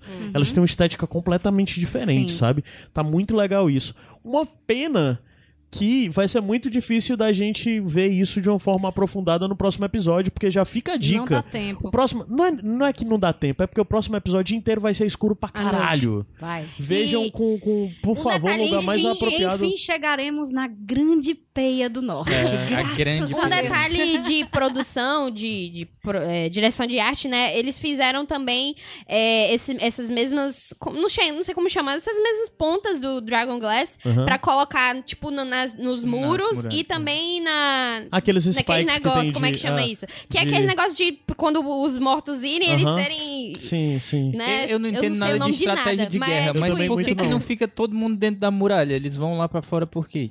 Dentro da muralha? Mas só quem tá fora são os Imaculados, eu acho, não? É porque eu acho que vai ficar muito apertado e eles vão ficar cercados. Eles precisam. É. não é Quanto precisam mais dentro o eles tiverem, menor o território tem. É conquista de território. Eles É. precisam ter um território maior pra ir Isso. recuando, pra não. Isso. porque- Inclusive, quando a Brienne fala do terreno, né? Que É, eles estão mais ou menos em vantagem por causa do terreno lá, que é um pouco é, elevado e Enfim, tudo. eles têm que durar mais tempo na batalha, isso é né? que é isso, o é, plano Afinal deles, de contas, é é, esse, um, né? é um episódio que é de 1 hora e 20? É o próximo?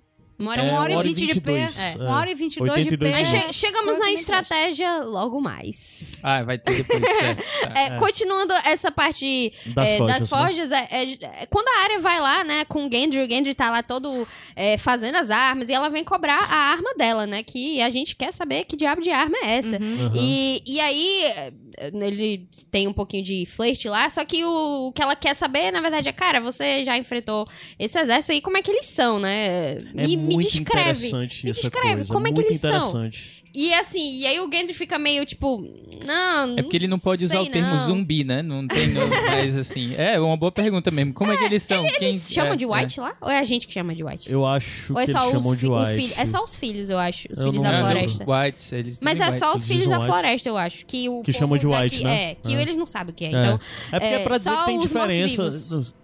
Eu acho que as pessoas que veem a série sabem que existe diferença entre os White, White Walkers, Walkers. e aqueles E outros os- que são e os meros zumbis, que e os são os monstrinhos White. É, os zumbis são os White, né? É. Os mortos-vivos. E Mas é interessante isso porque a, a área, na verdade, está querendo saber quem é o inimigo dela. Aham. Como é que é? Ele tem uma distinção, ele tem algum ponto fraco, o que é que eu posso explorar, comporta. como é que eu vou lutar e tal. E basicamente é interessante ver a visão que não é necessariamente simplória, mas eu vou usar simplória essa palavra, do Gendry de dizer eles são a personificação da morte. Eles são a morte, né? E a área na verdade quer saber, OK, mas como que eu lido com eles? Como é a melhor forma de combater eles? E ele foi falar isso pro Gendry, achando que poderia ter alguma informação e não teve, né? Mas é interessante esse embate na construção exatamente da personalidade, de já ter a área como alguém que tá querendo saber, OK, é, a área é uma. a- toda a coisa da dança dela, né? Da, da primeira temporada, quando ela começou lá a dança das águas, né? O, a, a lutar com, como se o Ciro depois do treinamento.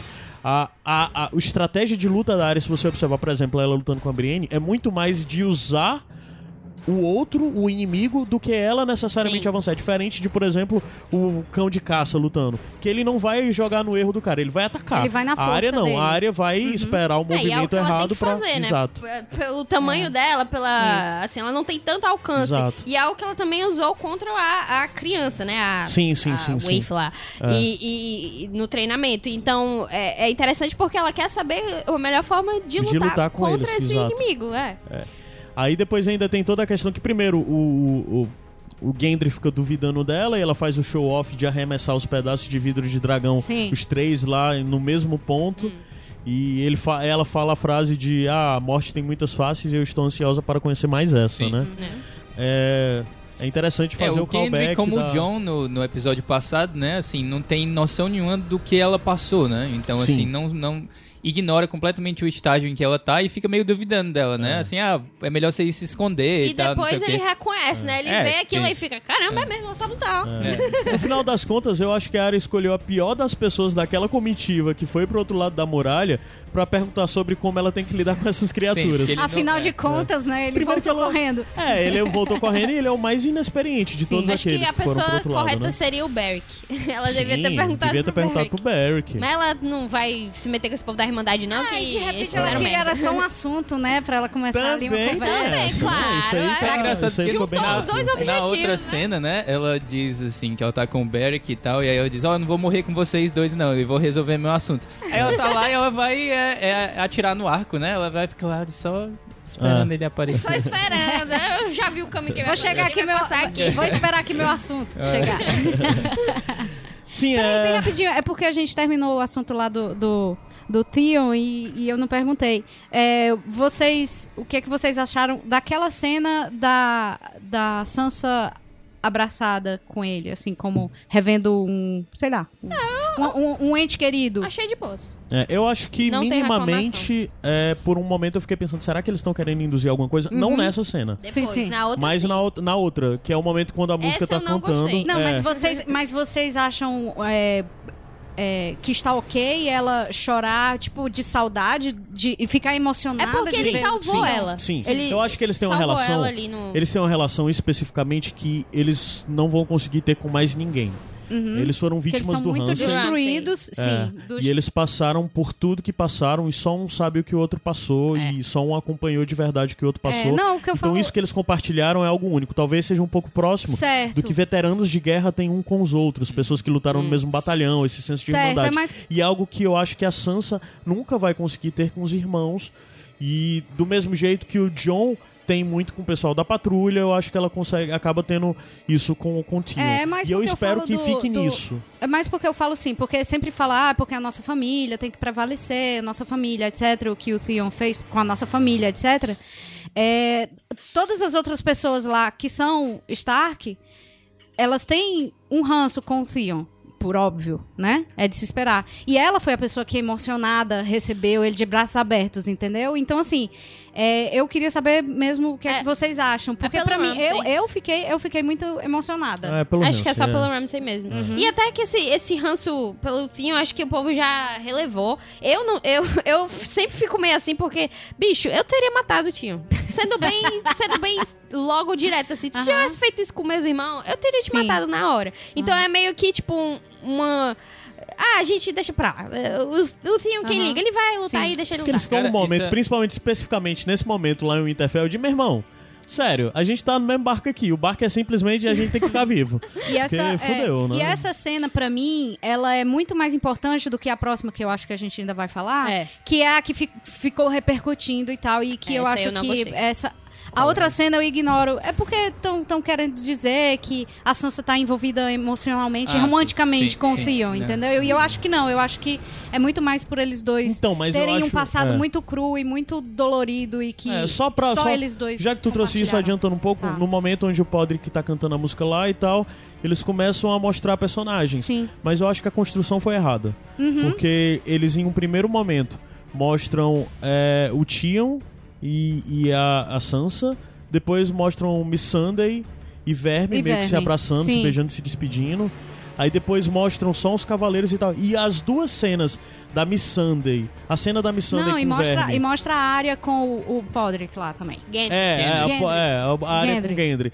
Então acho que, na verdade, foi mal encaixada aquela cena ali. Sim, certo. Se esse não era o intuito É, dos eu diretores, espero que não seja, mal eu espero que não lance é seja. assim, ia mostrar a Sansa com quem? Não, não, se só ela tô não falando. estivesse lá com ele. É, então, É, é o, Não, mas não local precisava da mostrar a cena. Sansa. Só foram mostrados nessa cena sete personagens. hum. Que é. Que são três casais. E por último, o, o Jorá montado no cavalo correndo Uhum. com os Dothraki correndo atrás dele. Sim. Certo. Então. Né, Tá, não tem entendi. muito. É, Se você. É, a- o local que a cena estava foi um pouco prejudicial, mas porque, tipo, claro que você vai pensar, meu Deus, estão indicando alguma coisa. Mas dá pra você analisar que é só, tipo, duas pessoas que estão tentando ter um momento de conforto em um algo que depois vai ser Isso. só destruição. Então, nesse sentido, eu entendo. Só que. No jeito que foi feito, Pois você é, eu fica pensando eu- que é romântico. É, eu espero, não, eu, eu espero ficar só nessa- nesse Eu primeiro também, sentido eu aí, também, porque eu, acho que não tem nada a ver. Esse negócio de ficar fazendo casalzinho, eu acho um saco. Já, já Eu acho que uma coisa muito importante nisso é porque a Sansa tá numa posição, numa postura de tá sempre superior, ela não pode dobrar, ela não pode fraquejar, sabe? Eu acho que ela vê o Tion lá é, de certa forma, um alívio pra ela de caralho, eu não aguento E os mais, irmãos sabe? não são mais as mesmas É, pessoas. sim. O Bran não é o Bran, É. o John tá com a Daenerys, a área é meio doida. É. Aí eu acho que ela basicamente é uma hora que ela desmorona um pouco, É. de ela olha pra si, sabe? ela acaba se tornando frágil de dela, novo, né? Relembra É. tudo. Sim. Vamos lá, desculpe. É, tá, continuando nisso, depois a gente vê a cena do Davos com as sopas também. Ah, eu achei bem interessante porque tem a cenazinha das meninas, da meninazinha com o rosto queimado, né? Que é claramente fazendo um eco com a Shirin. E, é- E toca é, It's Always Sunny Under the Sea. Não a Ah, é? música cantada, né? O, a- Ah, é? o teminha, a melodia. ah, Que é a música da que é a Shirin, música né? que a Shirin canta, né? É. Ah, não sabia disso aí. É. De novo, a, a, a, a Ana trazendo todos Eu ia os dizer It's Always Sunny em Philadelphia. É. Mas ah, é interessante muito essa cena porque tem até os vídeos que saíram promocionais agora de tem no canal da HBO tudo aí que Hum. cada um dos atores analisando o seu personagem no decorrer de toda a jornada e eles têm que responder tal hora o que é que eles mais gostaram, quem, com quem eles mais gostaram de, de interpretar durante a série toda, né? E o Liam Cunningham, que é o Davos, ele diz que com quem ele mais gostou, que a cena dele pra ele deram mais profundidade, foi o, o Davos com a Shirin, porque ele disse que viu uma profundidade muito bonita, porque ele viu uma relação de amizade, de respeito, que ele não conseguiu estabelecer com outros personagens, independente da idade, né? O tanto que ele aprendeu com ela, e sabe, e nesse momento ele vê ali aquela meninazinha com o rosto queimado, que remete ao escama gris, né? E depois a meninazinha toda brava e tal. Aí eles ainda deram um jeito de botar a Guilherme ali, que muita gente diz, ah, a Guilherme nem cabia ali. Mas legal, a Guilherme é uma personagem interessante, é bom ela ter algum espaço e ela depois convencendo a meninazinha a descer, né? Pra defender as criptas Sim. junto com ela. Eu achei interessante pra especificamente porque dá uma aprofundada num personagem que eu gosto muito, muito mesmo, que é o Davos. É, o e- Davos é um puta é. personagem. A morte da Shirin segue sendo um dos momentos mais tristes pra mim É, na série. Até porque não é algo que eu concordo. Mas a, a Gilly, ela também fala, que a gente mencionou anteriormente, que as criptas são o lugar mais seguro, né? Que é justamente é, essa frase que indica bastante que vai dar algo muito errado no- lá. Vai, Como a gente tinha vai. falado, já, já é uma coisa que não é muito inteligente. Mas eu acho que. é, ninguém acho que pensou nesse sentido das criptas. Só porque, tipo, no- o povo lá já tá há muito tempo, eles viraram pó. Acho que a- a- a- a- o pensamento é esse, né? Mas, ok, então acontece isso, é só pra gente ter essa, essa conexão. E aí o- os patrulheiros, né? O, e o Ed, o Tormund, o Beric, o pessoal que tava lá nos- na última lareira, Uhum. chega, né? Isso. E, e aí que eu, ah, eu gostei muito dessa cena, tipo, o John tá indo lá abraçar o Ed e o Tormund pega boa. abraça ele e fala, chama ele de My Little Pro. muito fofo, nossa, meu Deus. É, é muito interessante ver. É um outro personagem que é muito querido pra mim, o- o Ed, né? E toda essa coisa. Eu sinto muita saudade desse núcleo da muralha, Sim, sabe? eu demais, das primeiras nossa, temporadas, demais. a relação. E é mais um pouquinho mais na frente, já avançando também, tem o encontro dos três, os últimos Ai, três sim, eu patrulheiros. adorei essa cena. O Sam, o, o, o John, óbvio, E e o o, Ed, fantasma. né? E é, e o fantasma que tá lá. por três segundos. Macho, o fantasma não, cara, não faz o menor sentido. Não faz o menor sentido. Se era pra botar ter ele dessa bosta, não O John ter tinha que ter interagido com ele, pelo menos. Agora eu acho não. um absurdo, É cara. um absurdo. Aí é o dragão, dragão. Ele podia estar nas criptas com ele, né? Fazia bem mais sentido as cenas Porra, na é, cripta. acompanhando e tal. Tal, seria É. algo altamente poético outra, ali. cara, que diabo é esse que botaram o fantasma do tamanho do fantasma que era da segunda temporada? É. Sabe? Eu me A lembro escala- que cachorro aqui é maior do que ruim, o- diminuíram muito, cara. Eu me lembro do, da segunda temporada, o Vento Cinzento, o, o Lobo do Robin, entra pra encarar o Jamie quando o Jamie tá preso. Cara, o Vento Cinzento é do tamanho de um cavalo. Eu acho sabe? que eles colocaram Aí o botaram o cachorro fantasma lá, lá. do tamanho de um cachorro. Acho que colocaram o cachorro lá mesmo, cachorro real.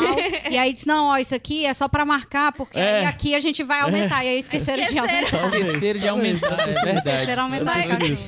Mas voltando é, pra essa cena, tipo, é algo que eu sinto muita falta também. O Ed chegando falando lá em Now Our Watch Begins. E, e foi um plot que. eh, Foi um plot muito favorável pro John e pra toda a jornada dele, que eu sinto falta porque aquele era o lugar dele, entendeu? Uhum. Então, com todas aquelas pessoas e, e, e a gente ter a ideia de que quando o John ele morreu e ressuscitou e, e disse que a watch dele tinha terminado, né? Uhum. Ele passou isso pro Ed, que também, cara, eu peguei aqui esse manto e vamos lá. E aí eles mencionam o Graham, mencionam o, O Pip. Ai, é incrível. E aí acontece aquela brincadeirinha, né? Meu irmão, até hoje, uma das cenas mais fodas da história de Game of Thrones pra mim é a morte do, do, do, do Graham. Quando eles estão. Quando ele tá correndo pelo ali, né? túnel que os gigantes estão vindo e ele, ele É, vai, ele mais três caras correndo, dizendo o juramento da noite. Porra, muito Ai, foda, não muito é foda. foda. E, e outra coisa também, tipo, se você não lembra, Pra na lutar primeira contra um temporada. Um gigante. na primeira temporada, quando o John, ele. ele o Tenta Ned fugir. morre e o John tenta fugir, eles É. vão lá e eles começam também a falar o juramento pra todo mundo falar. E, e assim, claro, toca também o tema é, da Patrulha da Noite, que. É, é um tema bem sutil, tipo, ele é, é tipo uma mistura do tema do, do norte com Putz, o tu saca mesmo desse negócio, eu nunca Ela, ela saca É. todas, Pois cara. é. E aí o tema. E aí toca o tema da Patrulha da Noite, que eu gosto muito, muito, muito, muito. É isso. É, é, é interessante também que tem um momento final que é totalmente Ed doloroso. Ele conta da história dele? Não, não, o Ed doloroso não, quando do tá Ed. lá a história e ele começa a contar alguma coisa, ele diz, é, quem ficar vivo queima os outros. É, É muito bom. foda, mano. É muito Ed doloroso isso. Mas é isso mesmo, vamos lidar com a realidade. vamos ser Aí depois práticos. disso já tem a reunião dos generais, né? Que tem uma negada lá dentro. Tem tipo umas 15 pessoas lá dentro. Todos os e depois disso tem a coisa um pouco mais aprofundada, que é a resposta do Bran dizendo o que o Rei da Noite quer. Eu não Sim. sei se eles vão acrescentar mais ao Rei da Noite, mas de certa forma pode ser que essa não seja a resposta satisfatória pra todo mundo, mas o Bran deu a resposta do que é o Rei da Noite e o que o Rei da Noite quer, né?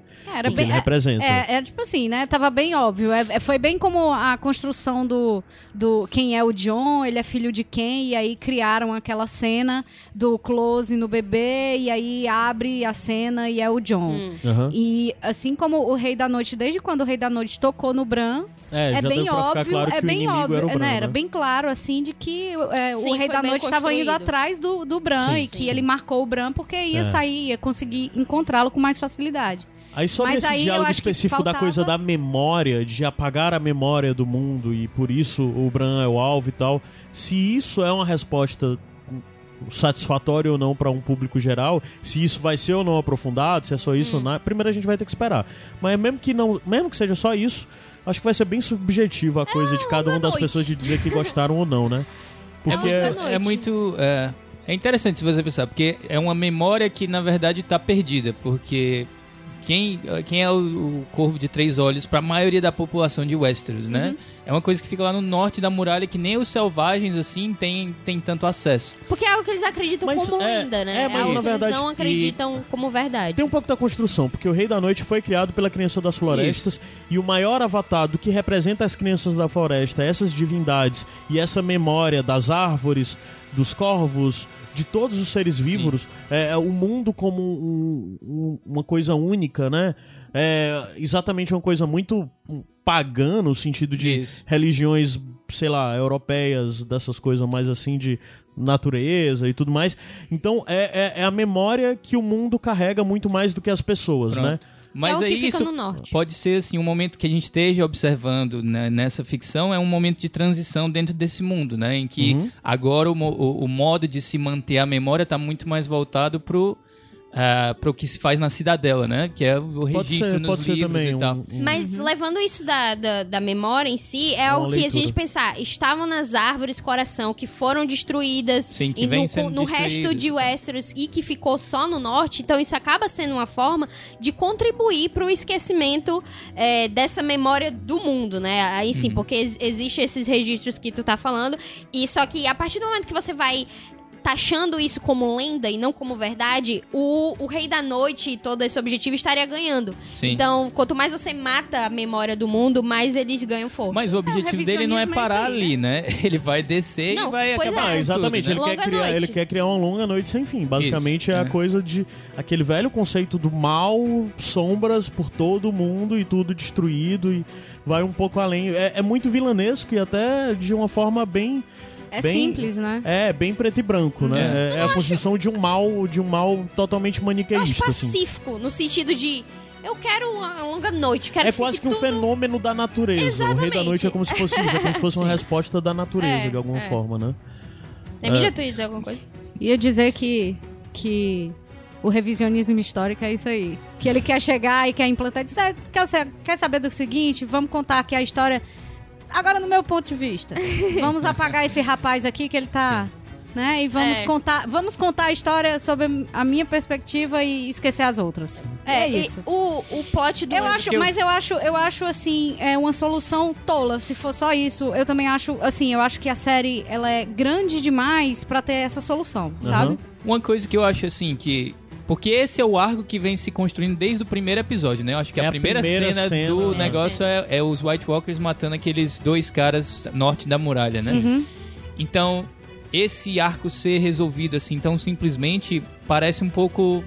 É isso, simplório, é, pouco, muito fácil demais. Sim. Então não, acho sei, vamos ver o que vai mesmo, acontecer, é. pois é. Eu acho que a gente tem falado, inclusive, aqui, que a a gente não acha que esse embate do terceiro episódio vai ser ali. Porque se vai ter o embate do Rei Vai da Noite um com fim, o né? Bran- A ameaça, né? É, se vai ter o embate do Rei da Noite contra o Bran, a gente ainda tem muito a ver. Muito a, a ver nesse sentido de a gente ainda tem as visões do Bran pra mostrar alguma coisa, a gente ainda tem a perspectiva do Rei da Noite que talvez a gente é, tenha seja explorado um pouquinho mais, porque a gente só viu aquilo de ah, as, as- os Filhos da Floresta criaram o Rei da Noite, mas e todo o exército dele, por que que ele fez aquilo depois? Então, eu acho que ainda tem espaço pra gente ter a gente ter um pouquinho disso, entendeu? Na série. A gente e essa batalha vai acontecer no terceiro episódio e a gente ainda tem espaço pra isso. Sim, eu ainda tem acredito mais de três fato. atores. É, eu acho, eu acho que espaço tem, eu acho que não tem muito tempo. E eu acho que assim, o- a, a história do, do Rei da Noite, a história das visões do Bran, elas são complexas demais pra eles tentarem resolver agora. Infelizmente, eu acho que vai ser uma coisa super simples. Vai, vai ser. E vai ser- Vai ser superficial. Mas É, dá pra ser Pode simples até que não seja superficial. Pode até que não seja simples, mas vai ser superficial. Isso. Eu e acho eu acho que, assim, no final das contas vai ser simples também, porque parece que o não, eles não têm escolhido mais o complexo tanto na série. Sim. Eles não têm mais. Você não tá terminando um Game of Thrones, um episódio de Game of Thrones, pensando, eu não entendi o que aconteceu. Antes você tinha um pouco essa sensação, sabe? Agora eles estão indo mais pro porque, simples porque mesmo. se você for... for- eu preferia, eu prefiro o superficial ao simples, vale dizer aqui. Uhum. Se você for parar pra olhar, Game of Thrones, assim, ele tem esse plot que é muito interessante em termos da história de Westeros e, e do, do- dos caminhantes brancos e dos filhos da floresta e tal.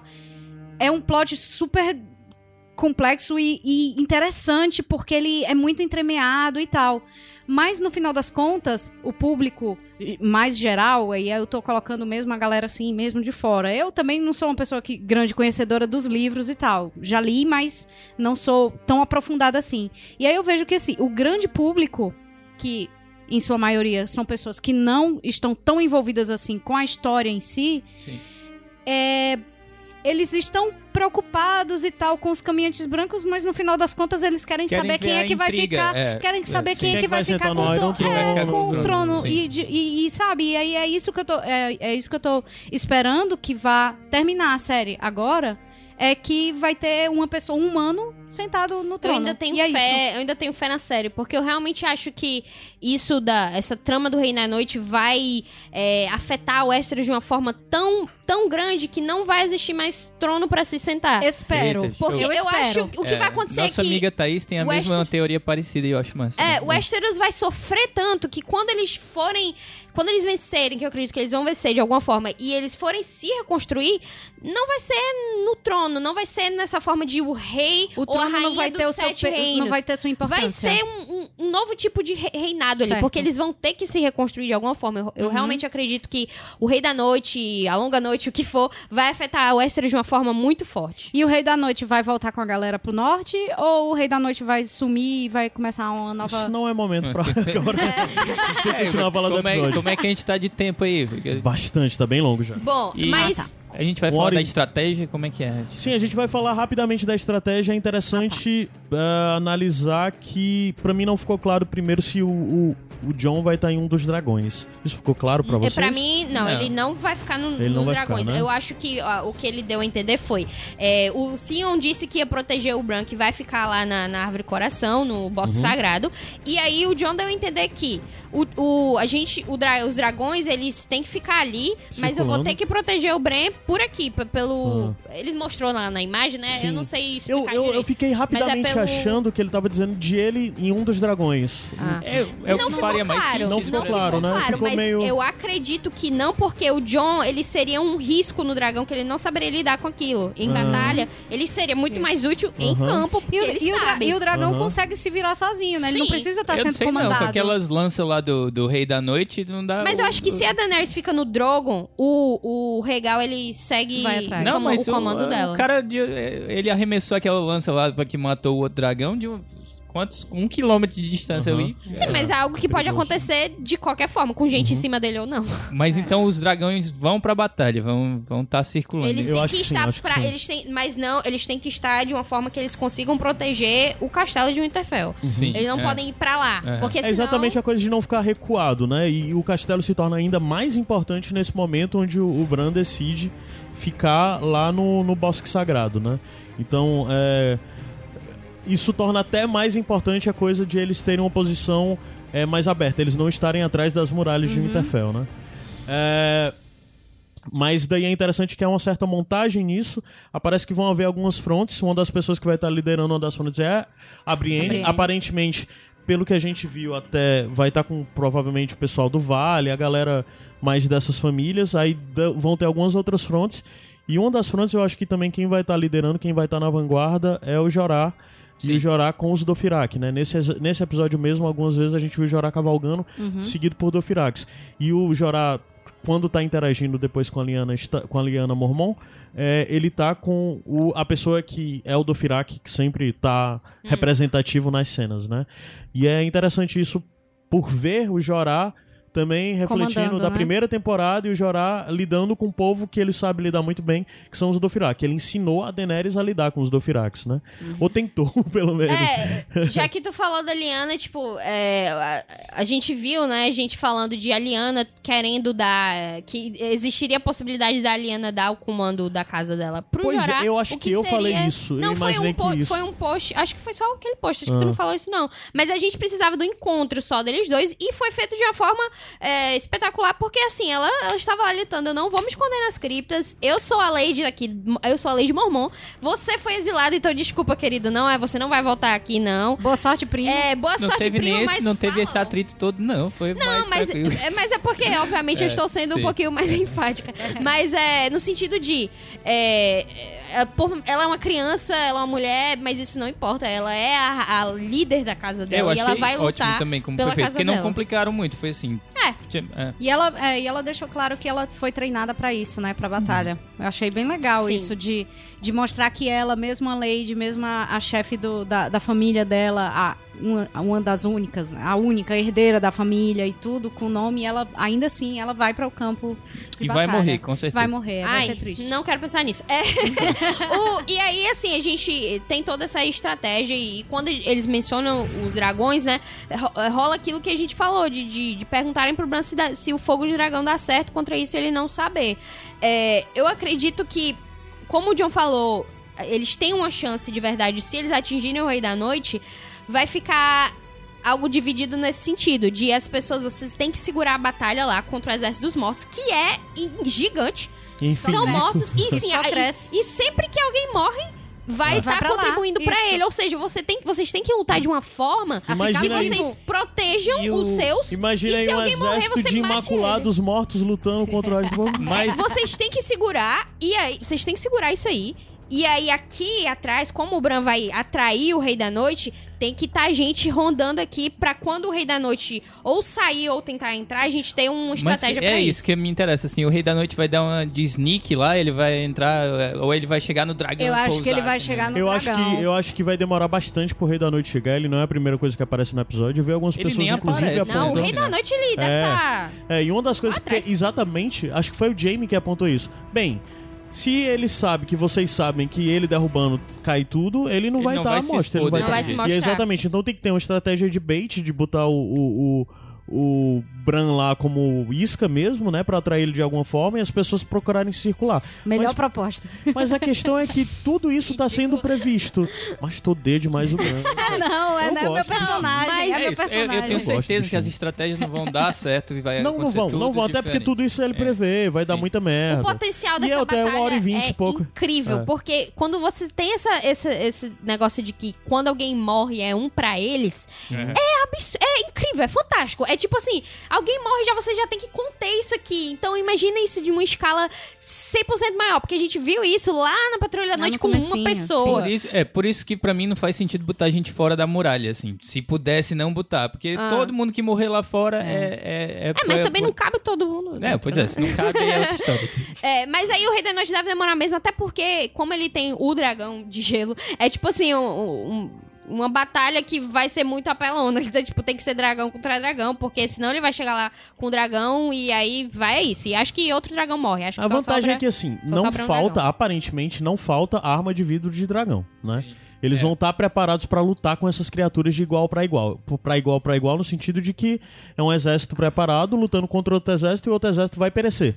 Por mais que aumente o exército da noite, do Rei da Noite, é, muitos vão perecer e vão perecer valendo, porque eles vão ser destruídos pelo vidro de dragão, teve vidro de dragão, não volta mais, né? Que no caso são os White Walkers que você tem que matar. Sim, com os vidros aí- dragão. Não exato. os Whites, né? Não, mas os Não, mas Whites os também. Whites também. Não, É. é, mas os Whites morrem de qualquer forma. O- Não, mas os, Whites White pode ficar ainda Walkers- se arrastando, pode ficar Não, o vidro sim, de dragão sim. Mas, por exemplo, ani- anula eles. O né? vidro de dragão é essencial pra você matar os cavaleiros lá do Aham, Apocalipse. sim. Porque assim, o- os que foram transformados por eles vão morrendo sim, também. sim. Como então a gente é viu isso até lá no. No, No Eastwatch, é. é, no Eastwatch. né? Então é interessante que eles vão atrás de matar também os, os generais, Uhum. porque aí vai diminuindo o exército dos mortos. Aham, Então aham. é uma estratégia boa, né? É, o sentido. foco é esse. Ahn, bem rápido depois, antes de. Aliás, já adiantando um pouco, a gente viu um pouco depois o encontro entre a Liana e o Jorak, né? Que já foi dito. Eu esperava um pouco mais de afeto, mas foi bem protocolar.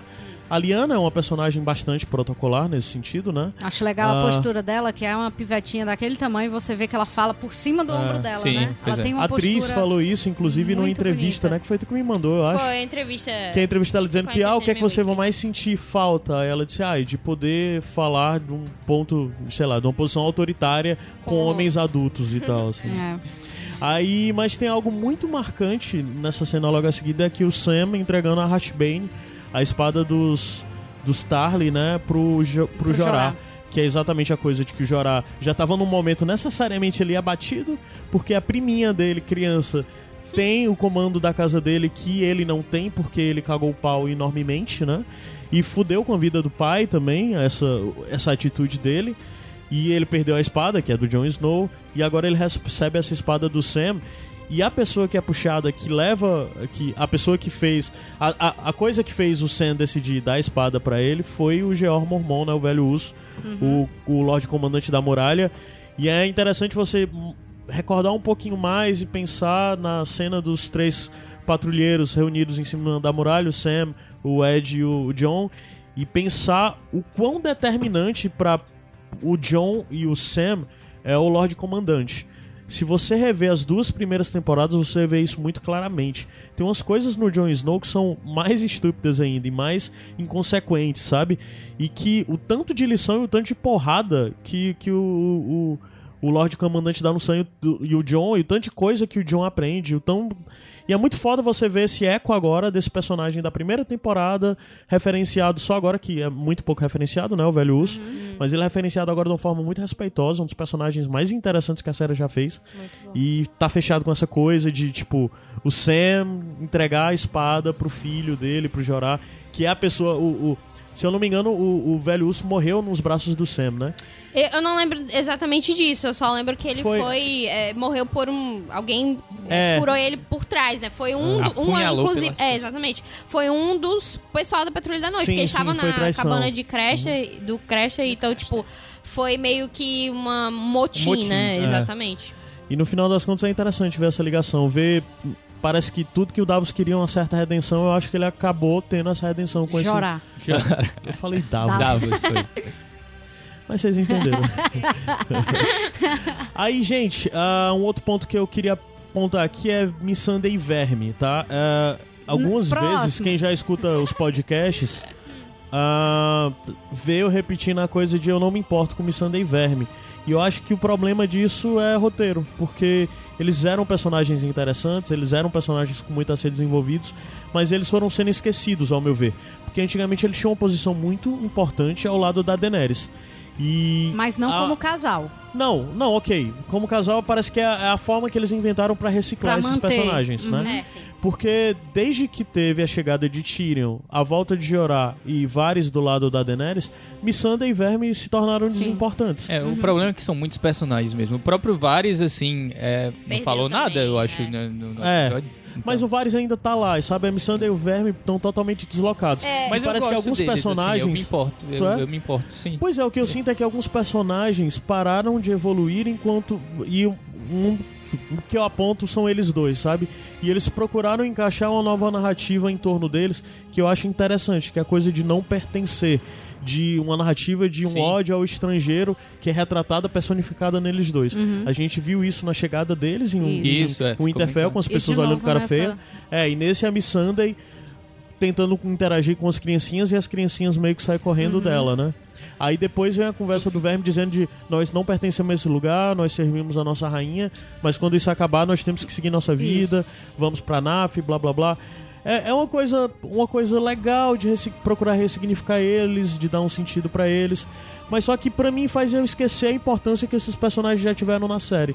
Eu acho que eles mereciam um pouquinho mais de empenho na hora de escrever eles, sabe? Morrer também. Eu É, acho pois que. é. É, um detalhe, inclusive, trazendo outro negócio de trilha, é que é, quando eles têm esse encontro, eles falam essas coisas, ah, a gente dá certo, depois vem a gente vai embora daqui.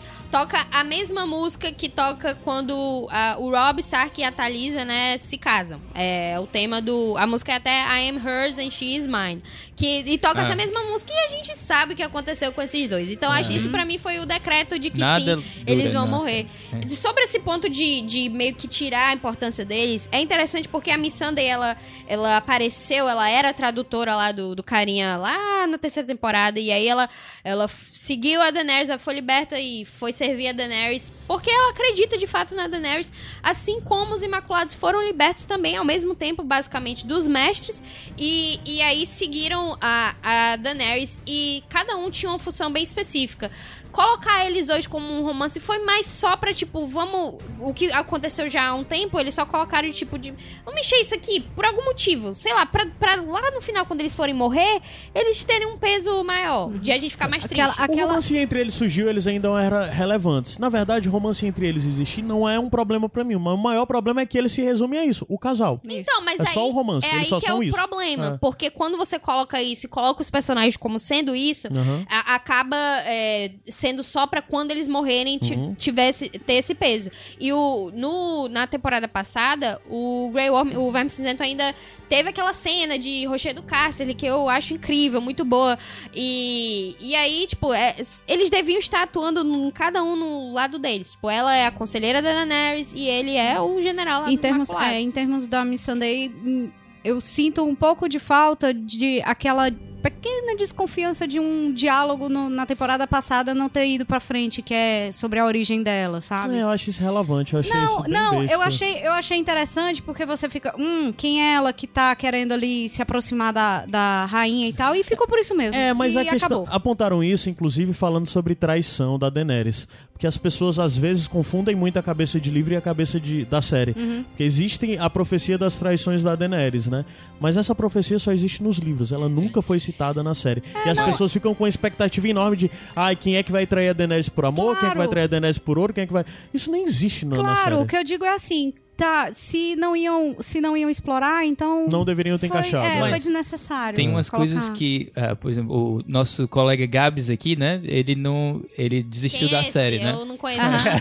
Sim. Daí, uma coisa que eu, eu fico conversando com ele é que eu fico puto, porque na série o Norte não se lembra, né? O Norte é esquecido. Exatamente. Ai, te amo. Olha Mas só é- essa pessoa que está no mesmo. Mas ele disse que, na verdade, a série nem se lembra de si mesma, né? Então tem vários pontinhos, assim, que a série inseriu e que depois pra esqueceu levar, de é. levar pra frente. Tipo, Sim, sim. tem aquela personagem lá, a Quaith, né? Que aparece e tal, e que ela Sim. fica, aparece na te- segunda, Isso, terceira é temporada, segunda temporada, e dá tchau. umas, umas profecias e pronto. Só quando a tchau, série acho que ainda tinha É. um objetivo. A série, naquele momento, ainda tinha o objetivo de seguir com isso. Tanto que a gente tem a visão da É, Daenerys. isso. Que é algo que eu acho que eles tinham realmente o objetivo de seguir com isso. Só que chegou um momento que a gente vai ter que fazer escolhas. E a É. gente não, Não, vai conseguir e é terminar aqui. É compreensível, é Sim, compreensível. claro. É, em termos- por exemplo, se a série fosse pelo menos ter 10 temporadas, certo? Talvez alguns pontos eles conseguiriam ser desenvolvidos. Mas a partir do momento que, olha, vocês vão ter isso aqui de orçamento, mas vocês têm que terminar com três episódios nas duas temporadas, é isso, É. a gente vai ter que correr, vai ter que cortar, é, cortar, vai. cortar, cortar. Uhum.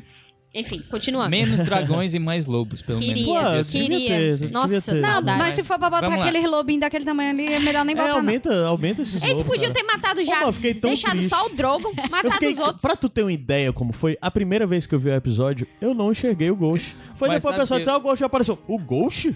Era o cachorro João. Mas sabe o que é? É pra ressaltar a altura do Jon Snow, que o Jon Snow é baixinho Ah, tal. tá bom. Aí o, o, o Ghost é, né, baixinho o, também. O, o Rob era mais alto, O e por isso era que o mais alto. era mais alto. Céu. Khal Drogo era mais É alto. verdade, Enfim. verdade. Vamos Continuando. A Daenerys até falou, né, que É, foi apaixonada é. por alguém mais alto. A mais alto, é.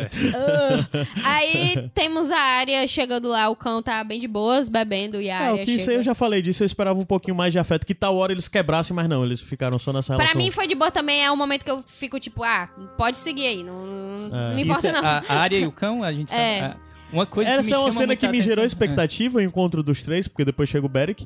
Mas é uma cena que se ele tivesse que dizer, negada, vamos cortar isso aqui. É, seria complicado. É, ela é. não. Ela, Sim, ela- é uma cena com potencial, mas não foi atingido, não. Não, o que sempre me chama a atenção nas cenas com o Beric é a voz dele, bicho. Pensa numa Nossa, voz. sim, a voz dele é- Eu adoro o personagem Beric. É, eu eu adoro, eu adoro esse Se personagem. ele fala, tipo assim, bom. ei, olha, a gente tem um objetivo aqui, vamos? Eu, sim, vamos sim, eu vou seguir vocês. Mas... Ele, ele encanta mesmo com aquela voz É. ali. E o ator, o ator, tipo, sem. Do personagem, Ahai, né? ele é muito, tipo, imponente. Ele é, tipo. Foda, assim, ele já é, a caracterização dele já é muito boa. É. Mas ele sem nada, ele é tipo foda mesmo. Você olha pra ele, caramba. e, e tá, e aí a área, ela, ela tem esse momento e a gente, vou-se embora, vou ficar com vocês não. E vai lá atrás do Gender. Não vai atrás do Gender, mas ela tá lá coisando o, as As flechas dela. Tá ali que- onde ele, ela sabe que ele vai. Ela Exatamente. E onde toca lá o tema dela, paradinha. o tema da área. é, que é o Needle, né? E, e aí o Gendry aparece lá com a nova arma dela, né? Que descobrimos o que é, talvez. Não, a gente É um ainda não bastão, entendeu o que é é arma. um É um, é um lança, bastão. parece Parece um, um double-bladed... É, mas é, eu- com certeza ela vai ter alguma coisa de tal hora se desmontar, ou Sim. de virar uma arma com duas mãos separadas, ou então de Que nem o negócio, o sabre do Darth Maul, né? Talvez. Tipo é. isso, é. É, mas eu acho que vai ter tal hora um, um botão que ela vai apertar e vai disparar alguma coisa. Eu realmente Eu, acredito eu ainda nisso. continuo achando um desperdício algo de ser disparado. Isso, Mas jogar vai- e não voltar.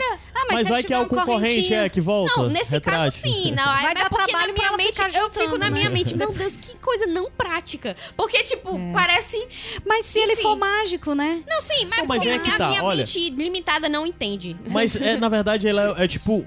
Isso não é um negócio limitado. É basicamente um skill pra último momento. Não é a coisa que, vai, Entendi. que em último momento ela dispara... Ela pode disparar um negócio de vidro. A primeiro inimigo que chega pra ela, ela dispara. Não é isso. Entendi. É na última hora de muita coisa, a única coisa que ela pode fazer é disparar, é tipo um Naquele plus, momento né? no, no trailer que ela tá correndo, né? É, talvez. Eu, eu, eu, eu pensei agora, aquilo é nas criptas, né? se ela fosse... Será que ela conseguiria, tipo, colocar uma face e ela enganaria o Rei da Noite? Aquela... Saberemos em breve. Uma face de White Walker. Mas ela tem que enganaria- matar o White Walker Sim, eu sei, é. mas, mas Ah, não, mas eles papocam. é, É, eles papocam. Mas mesmo, eu fico pensando, será que isso enganaria o Rei da Não, Noite? Eu não. pensei É, agora. Enfim, continuando. Aí acontece isso que eu Ou não vou se falar enganar o nada. Rei da eu vou Noite, até ao banheiro durante esse momento, porque eu não aguento essa cena, eu não consigo aceitar a Ah, é, área. uma área é porque eu fico. Não, é porque você imagina uma criança que você conheceu desde Ela não é pequena. criança. Não, mas você conhece, tipo assim, imagina É. teus sobrinhos. E aí tu vendo teus sobrinhos fazendo aquilo. Aí eu fico tipo assim, hum, não Vai quero ver acontecer, isso, Mas não. foi super de leve a Tu tem cena. quantos anos, mas eu Ana? fico- Boa. Não, é sério. 23, por que É. tu vai querer me Tu diminuir é um agora? ano mais velha do que a Maisie Williams. Mas eu não tô falando nesse Eu sei, sentido. eu sei. A Maisie Williams nunca me viu criança, eu vi ela criança, entendeu? Então não sou obrigada a ficar vendo esse tipo de coisa aqui. Eu fico, eu, oh, sinceramente, eu fico muito Mas mais sério, chocada com o tamanho do Bran do que com, com o tamanho dela e a idade dela. O Bran tá. O Tá menino gigante, tá três. é, é. Ele virou uma árvore cresceu mais- mesmo, né? Ele é, ele é o do Lost.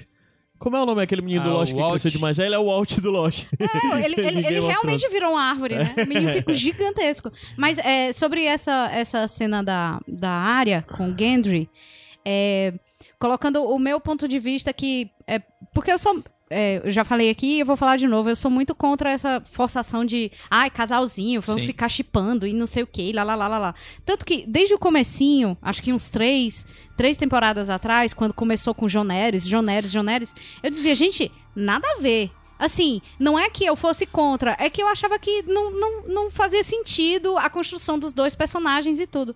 E eu, infelizmente, né, a, a, a série tomou esse rumo. Mas eu também estou na, na negação de área com Gendry.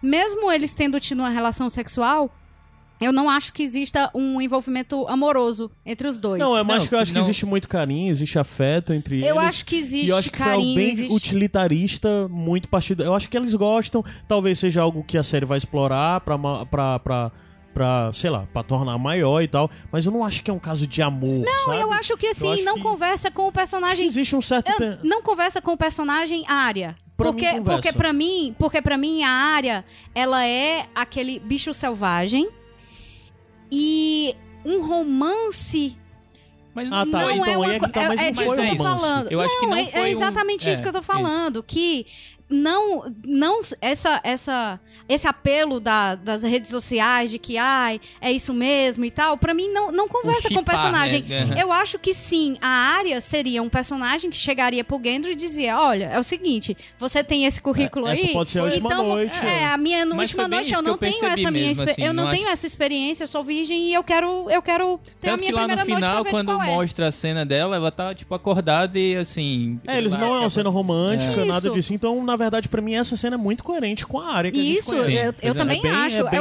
o, o que eu falo, o que eu tô falando é completamente fora da, da, da série. Aham. E assim, eu espero que a série não construa como É, ela um construiu Joneres, meio- é, porque sim. eu, eu acho que não, não tinha muito a ver. É mas porque, enfim, va- Vamos vamos ver lá, se vamos foi dizer que- construído, primeiro. mas... Vamos dizer que vamos fazer uma prospecção de futuro. Os dois continuam vivos. Tal hora, o Gendry acaba sendo nomeado por um rei que existir como Senhor Herdeiro Baratheon. volta pra Ponta Tempestade e vai lá, não sei o quê.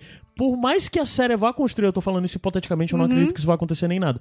Se a série tiver construído algum momento uma construção de romance entre os dois, vai ser aquela coisa de tal hora a área diz: Eu não pertenço a esse lugar, eu não pertenço a lugar Eu nenhum vou e vai embora. embora, entende? Eu vou embora. Eu acho que isso é a área. faz mais sim, sentido. sim, É. sim, sim. Então, é, mas dito isso, essa cena, de uma forma geral, é incômodo, como a Ana disse. Tipo, eu tô vendo a primeira temporada, eu terminei a primeira temporada essa semana, tô vendo a segunda e vendo umas coisas meio puladas assim.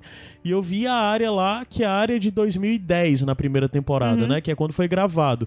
A, a, a Maisie tem 22 anos, em 2010 ela tinha 11, não, 12, 13, né? 13 anos, eu acho. Ah, Parecia até menos até. Então é desconfortável. É desconfortável, mas assim, de forma geral, eu gostei muito porque ah, Game of Thrones, ah, no decorrer, principalmente as primeiras temporadas, era uma série excessivamente gratuita. Sim. Nós sabemos disso.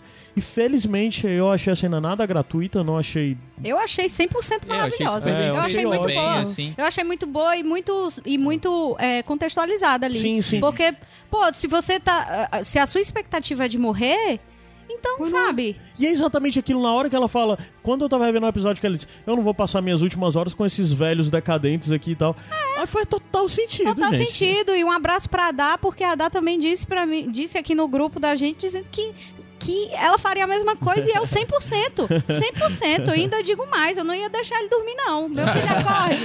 Vamos cansar mais um pouquinho aqui. É, E ainda teve umas outras coisas de interessante mostrar pra área, de novamente construção de personagem, quando ela levanta a camisa, marcas pra caralho, Marca, né? Sim, sim. E ele fica meio chocado. É, ele fica primeiro ali momento meio daquilo, olhando né? ali e tal. Meu E essa Deus, cena foi menina tem totalmente área, de botar, ele ela botou ele contra a parede, e aí, como é que é e tal, não sei o que. Ela foi totalmente direta, totalmente sem. E já perguntou Adorei logo o isso, currículo, é. meu amigo, qual a sua experiência? É alguma coisa O que de é que a provocação. mulher de vermelho fez? Aí disse, É "Não, entre fez assim provocação e um tal." pouco de ciúme, Sim, né? sim. Que eu também eu, eu gosto É. disso, eu acho que é coerente.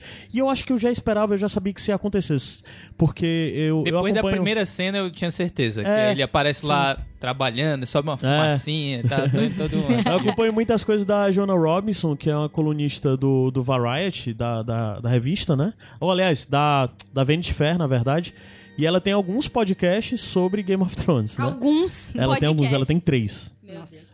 É, aí ela falou várias vezes que uma das coisas que ela queria muito era ver as irmãs Stark tendo uma possibilidade de uma coisa feliz. De uma coisa feliz afetivamente, sexualmente falando. Aí eu acho que eu ouvi tanto ela falando, falando isso que eu tava com essa expectativa em torno da área. Eu, e eu gostei, no final das contas, de ter- disso ter acontecido. O ator do Gendry é bem bonitinho. É, Tipo, ele, ele normal na vida real, ele tem mais cabelo, não fica daquele jeito lá é o coisado. Joe Dempsey, né? Como é? É, Joey Dempsey. Ele ele é. bem bonitinho. Então, assim, é só isso meu comentário mesmo. Cara, eu gosto eu, muito- tenho- é esse meu comentário. Ele é bem bonitinho. Eu gosto muito desse cara porque eu lembro dele da primeira geração de skins. Ele era um personagem massa e o arco do personagem dele skins é massa. Sobre isso, E é, eu já vou o desfecho pra... dele é massa. né? Ah, mas- Sobre essa cena da área com, o Gen- com o Gendry. É Gendry, né? É. É. É, o que é curioso, o que me chamou mais a atenção foi assim a objetividade dela, né? De chegar e dizer, ó, é o seguinte, é, eu quero fazer isso aqui. E aí ela chega e diz, ó, vá tirando sua roupa aí e eu vou tirar a minha aqui. E eles passam cinco minutos tirando roupa, né? E é Ah. roupa, É é roupa, é roupa roupa, no é norte, roupa. Eu pois digo, é. meu É. amigo, pense Norte, nas né, cara? preliminares, né? As Norte. preliminares muito boas. Calor. Isso aí, se fosse botar uma música, ia ter que ser assim, uma música de 15 minutos pra fazer um striptease. Gente, Ok. Vamos pra coisa mais marcante pra mim desse episódio. Eu não tô, eu tô falando tipo de todos esses acontecimentos, ou acontecimentos que talvez muita gente deve ter pensado, ah, encheção de linguiça, não tá acontecendo nada, mas eu adorei, adorei. Por favor, do- Brienne. Do primeiro momento até o final aquela Brienne, reunião. De linguiça. Ah. Primeiro com os dois irmãos conversando e à medida que vão chegando as pessoas e todas aquelas interações que vão Puxa uma acontecendo. cadeira Cara, eu adorei, eu adorei tudo isso, eu adorei tudo Sim. isso, cara. Adorei, de Super verdade. É, Aquela reunião ali que todo não, só quero me proteger do frio, que é pra ninguém ali do norte, nenhum nortenho, só o, o, o- só o Tormund que vai lá só porque tá atrás da Brienne, né? Deve estar rodando procurando ela. Mas tem isso, bicho, o, o negócio do simbolismo da lareira, né? É exatamente o canto, especialmente num lugar frio, onde as pessoas se, re- isso, se reúnem, mas pra criar esses laços de, de um lar, né? Aham. De, um, de um lar. E o episódio foi muito sobre isso, né? Ah, o nosso inimigo não sente nada, não, não cansa, não sei o quê. A gente cansa e a gente precisa dessas Aham. ligações. E do tal. calor humano e calor todos humano juntos, e tal. né? E aí é aquele momento, né? Que eles se reúnem ali como uma irmandade e tal. Uhum. Irmandade, a sociedade do, da Do anel.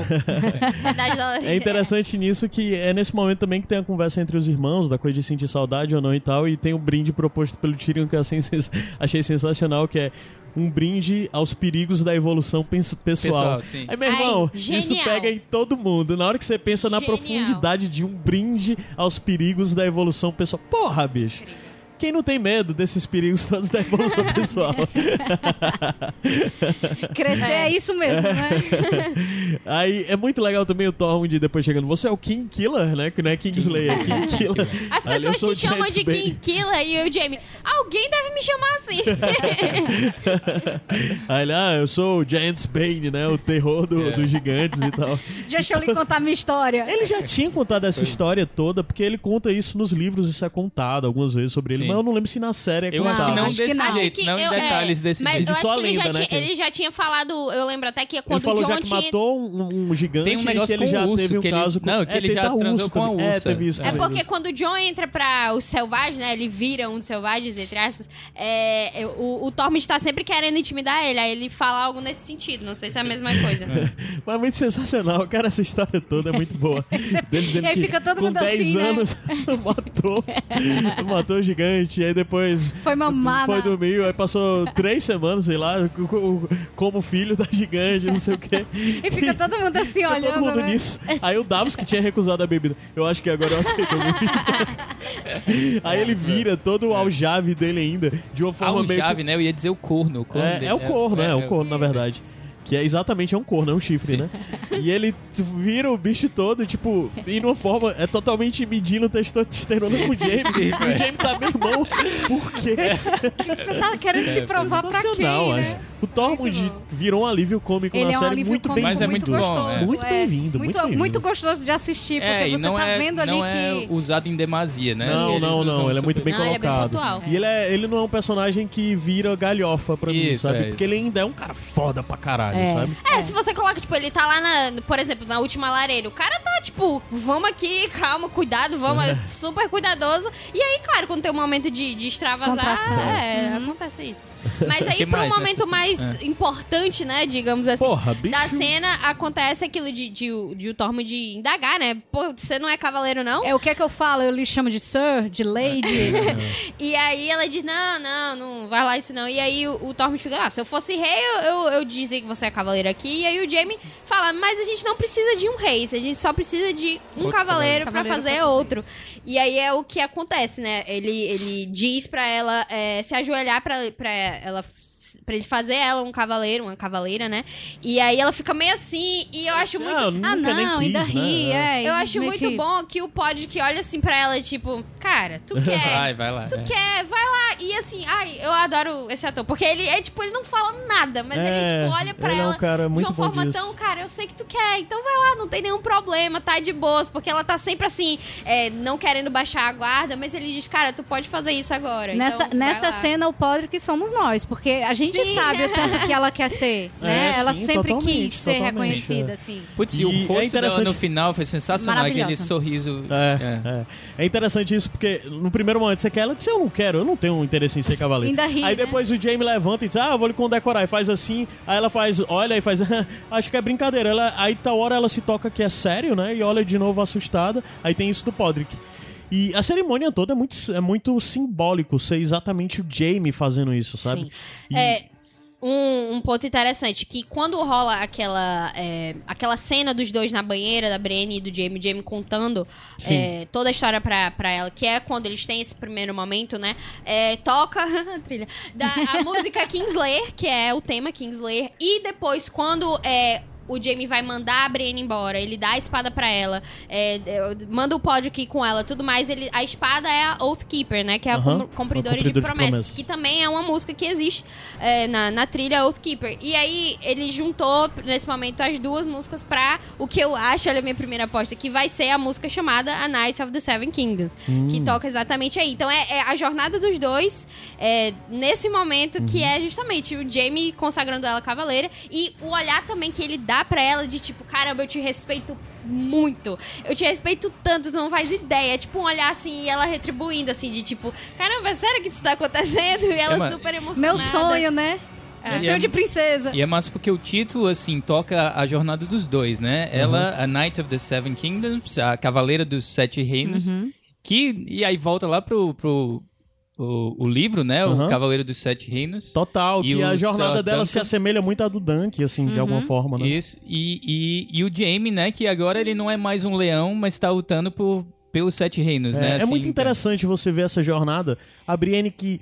é, acho que alguém fala em algum momento que ela é, ela é a maior cavaleira que todo mundo já viu. Tipo, em toda a série, personificação de cavaleiro é a Brienne, Sim. né?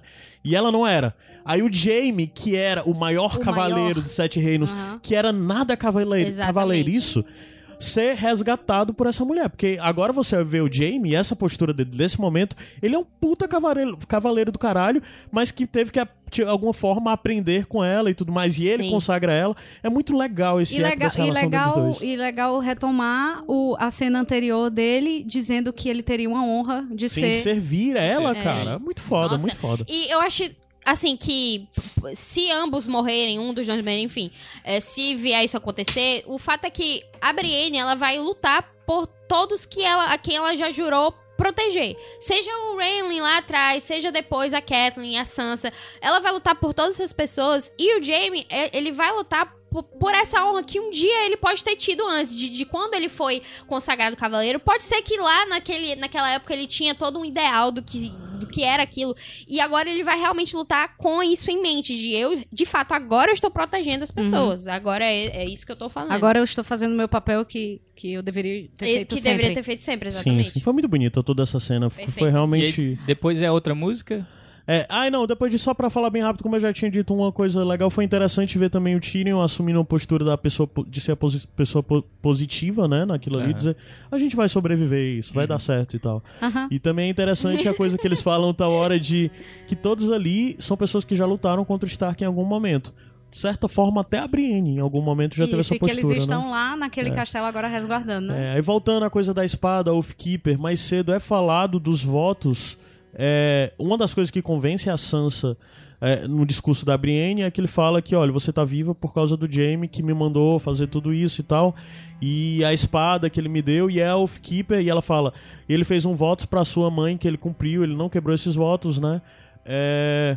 E é interessante ver que essa espada, o Jaime batizou a espada para dar ela para Brienne, para cumprir essa promessa especificamente. E essa espada foi uma das duas espadas que foi feita a partir da Ele- gelo, ele que é a espada outra. do Que é norte. espada- E ele tá usando E ele tá outra, Ele- que é o, ele- o lamento da ele viúva. batiza ela com a, com a outra espada. É, exato, que é o lamento da viúva, que é a espada que era do Joffrey, né? Que É, era ou seja, 50% do, do, Ned do, Stark. é, Ned. o gelo voltou, né, Exatamente. pra Winterfell. Desmembrado, mas voltou. Ah, lindo. Ah, Também ok. virou duas, né? Antes era só um, agora virou duas armas contra os Sim, White então hora acaba o vinho, né? Aí vem a questão do. do. Pergu- o, o, Tyrion não quer acabar aquele momento, até porque ele só tem aquele momento, ele não vai fazer parte do outro momento de batalha, assim, Sim. propriamente dito. E ele parece que quer manter aquilo ali, ele quer se segurar. O Tyrion tem muito isso de se prender a essas coisas, né? É um pouco ao- o eco do que ele tinha conversado antes com o Jaime, de ah, eu sinto falta daquilo, de ser o velho, depravado e tal. E é. Aí tem a coisa da música, e ele pede a música, e quem canta é o Podrick, né? O ator que faz o Podrick. Daniel Portman. É, e é uma música que a Ana vai explicar melhor, porque essa música é muito significativa nesse momento. É, bom, é, é, em primeiro momento, eu, claro, vendo o episódio, eu não, não me liguei de que música era, nem nada do tipo. Inclusive, ele começa a cantar e é muito similar à música de Senhor dos Anéis, né? O que o Billy Boyd canta, Sim. o The Edge of Night. Sim. E, por- e assim, o sentimento é justamente esse. É, a inspiração, com certeza, foi essa. Sim, porque... sim, o Martin deve ter se inspirado nela. É, não, total. E, e até a própria série, porque é, é o momento, quando o, o Pimpin tá cantando isso em Senhor dos Anéis, em Retorno do Rei, é o momento que eles vão é, pra uma batalha lá, que é uma batalha que depois o Faramir, a gente acha que ele morre, etc. Aham. Mas é aquilo, dele estar cantando uma música antes de algo que vai acontecer que a gente não sabe. E que sabe se- que pode dar muito ruim. muito ruim, exatamente. E ah, essa música, ela vem. O primeiro verso dela, ela existe no- nos livros do Martin, né? Que é. é o negócio é tradu- traduzir agora o primeiro verso. Mas de qualquer forma, o primeiro verso que é o High in the halls of the kings who are gone. Jen would dance with her ghosts. Que is- esse está no livro. Então eles pegaram esse primeiro verso, fizeram a letra do resto e a melodia, a música em si é do Ramin Djawadi, né? Que é o, o compositor. E essa Jane, Jane of Old Stones, ela, ela é um personagem que ela ela foi casada com o Targaryen, o Duncan Targaryen, que eu, o Caio me apontou que eu fiquei, meu Deus, É. que é o filho, o primeiro filho do Egg, que a gente sabe que era o Targaryen que, É muito foda Que isso. né? no que era o escudeiro, escudeiro do, do Duncan É, o cara, é muito foda né? você ver isso, porque é, é a esposa do Egg, do, aliás, do Duncan Targaryen, do que é filho do Egg, e o, o Egg é Egg por causa do Duncan, do, do Dunk, o, o cavaleiro que acompanha ele, que é totalmente inspiração, você vê muita coisa entre o Dunk e a Brienne. Aí além... Vixe Maria, a Ana já tá emocionada. É difícil. Mas é porque é muito foda de você, É, tipo... e aí você lembra, tipo, do, do, do Aemon, cara, na muralha, falando do irmão dele, do Egg. isso. Porra, muito foda. Chamando pelo Que é- irmão. é. E aí, é, outro verso que. que assim, eu não vou falar todos os versos aqui, mas um, um outro verso que eu acho interessante eu apontar, que é. ah, aqueles que ela perdeu, aqueles que ela encontrou e aqueles que sempre am, amou, amau- amaram mais. ah, Os Aham. que amaram mais. E aí eu pensei na Liana, porque. é, Claro, isso aí é uma interpretação minha. Porque, assim, a gente pode colocar o Rhaegar, o John e o Ned nessa, nessas atribuições. Que foi justamente quem ela perdeu. Que aí eu posso considerar como Rhaegar, o John como alguém que ela encontrou, porque, querendo ou não, ele nasceu. E aí o Ned como alguém que amou ela sempre mais do que todos. E eu acho isso interessante porque a gente vê a estátua da Lyanna lá depois no, no- na, na cena eh, com o John e a Daenerys. E querendo ou não, a Lyanna é uma presença que ela existe agora desde um tempo mais. Eu acho que a gente pode fazer esse, esse paralelo. Mas outra coisa, é, contribuindo ainda nessa história, que a gente não tem na música, mas a gente tem na história do- dos livros, a. A Jenny, ela tinha uma companheira, ela trouxe uma companheira pra corte, é, quando ela se casou com o A Duncan. história, inclusive, é um outro paralelo aí, porque referencia até a história do Rob, né? Porque o Duncan se apaixonou por uma mulher, ele devia Sim. se casar com outra, isso deu uma treta muito grande. E foi a mesma coisa com o Rob, né? Que se apaixonou com. Quanto a Lisa, é, quanto a quanto a Lisa, Lisa. então. E aí, ela, essa, essa amiga da Jenny era tipo uma. Uma bruxa, Uma, uma bruxa Maeg, né? que ela achava que era uma filha da floresta, mas o povo ficava olhando, isso não é uma filha da floresta. Mas de qualquer forma, ela, ela fazia profecias e foi ela que trouxe a profecia é, de que o príncipe, o príncipe prometido é, viria da linhagem de Aerys e Arraela, né? Que é por isso Sim. até que o rei fez eles casarem. Olha, vai- a gente vai ter o príncipe prometido aqui, então casa eles dois. E, e, e na- nos livros, ela é, é essa, essa O Aerys, que é o bruxa. pai do, do o pai da, da, da Daenerys, né? Sim. E aí, é, é, essa bruxa, ela existe como um fantasma nos livros, é, Fantasma do Coração Alto, que ela fez a profecia da morte do Renly, do Balon e até da Catelyn. Então, essa é a E a única da- referência da que a gente vai Cersei ter da Catelyn não? Aqui. Não, não, não. essa- É a do Coração outra. Alto, é a que fica no Ah, meio do Sim. daquele rio que tem. É uma ilha que é no meio de um rio, no, no centro de Westeros mesmo. Eu esqueci qual é o nome daquela ilha. Eu não Eu lembro, não lembro, também. mas pois é. E aí ela fala que é, a área até nos livros ela até tem um encontro com essa, com Tem. essa bruxa e a, e a bruxa fala que a área é morte. A área- tira essa menina daqui que ela é só morte. E então, e a Jane acreditava realmente que ela era uma filha da floresta, que ela tinha conexão com a árvore coração, porque Sim. ela tinha várias visões. e- enfim, é tudo uma Inclusive, de a que... narrativa dentro do livro, quando apresenta essa personagem, né? É, que depois que a gente acaba descobrindo que ela que veio com a Jane e tudo mais, essas coisas todas. Ele fica criando essa coisa. Será que a gente fica com essa sensação? O Martin fica controlando. Será que ela é uma criança da floresta mesmo, né? É, algumas, porque a Jane acreditava nisso, e algumas pessoas dizem que não, claro, não é. Mas ela tem essas visões, e, e são visões acertadas, né? Ela, as coisas acontecem. E, e assim, gente, é algo que, se você tá só vendo a série, você vai aproveitar a música igual, porque é uma música linda. Linda, É uma é. música que remete a um momento muito importante, que é aquele momento antes da batalha. Mas descobrir tudo isso, pra mim, foi algo que me deixou muito emocionada, mu- muito mais feliz com o episódio, porque é, são referências e referências de algo que a gente nunca teve na série e também não Aham. teria em uma música. Sim. Em uma música. Sim. Então. Eu achei muito bem feito. Ah, e depois, claro, a gente teve a versão da Florence, que, pelo amor de Deus, a Florence West, ela cantou essa música depois, né? Que toca até no fim Os do créditos. episódio. E, gente, sério, se você não é tocado por isso, tem algum problema com você. Porque a voz dessa mulher é um anjo. é, enfim, basicamente é isso a história da música. Muito interessante, muito interessante. Fica muita questão do eco de que se isso necessariamente é mais um reforço em toda a questão da teoria do príncipe prometido e do, do o príncipe prometido que viria dessa linhagem de Aerys e Raela, que necessariamente existem dois ainda vivos, né? Daenerys e Jon. E a gente já pode ir pra cena deles dois, então, né? Sim, pode. É, é, então, é, é, o episódio todo o John tem, tem ignorado a Daenerys, não no sentido assim, ele só não quer lidar ainda com, com ela sobre o que ele teria que falar pra ela. Então ele tá lá nas criptas e ele tá de frente à Lyanna e a Daenerys chega lá e ele meio que é, esse é o momento, ele, assim, segura no braço dela e tal, eles ficam, assim, juntos, e aí ele vai falar a verdade, né? A verdade que a gente já sabe, que é justamente de que, que a Liana, a Daenerys até fala, ah, sempre falaram que o Rei Gali era uma pessoa maravilhosa e tal, mas ele estuprou a Liana, e aí o, o Jon diz, não, ele- isso não aconteceu, eles se amavam, e aí ele vai contar a história de que eles tiveram um filho, que, que o Ned teve que esconder, é, que... Pro no barato não matar. é, que no caso sou eu, né? E ele fala: meu verdadeiro nome é Aegon Targaryen. É interessante, bem rápido isso, não te interromper, Uhum. mas é, dá pra ver que o John já trabalhou um entendimento na cabeça dele sobre o que significa bem diferente do primeiro episódio. Que o Ele primeiro passou um foi tempo pra, ele meu um pai tempo pra me enganou, precipitar é. aquilo ali. Meu, meu Mas- pai me enganou, o homem Mentiu errado, e agora mim. ele já entendeu que de fato. Eu acho que assim, pra mim ficou implícito que ele conversou com o Bran aí nesse intervalo. Porque ele É. disse que o Bran É me subjetivo. disse isso. É, é. E que o, É, o, e o ele, Sam... e ele tinha acesso a detalhes que eu acho que o, o Bran teria É, explicado. aham. Ó, aconteceu dessa forma, Talvez, dessa talvez. forma, é. Então faz sentido. Mas, e aí, é, claro, é, falando isso pra ela, ela muda rapidamente, é, instantaneamente, porque, tipo, ela entende, cara.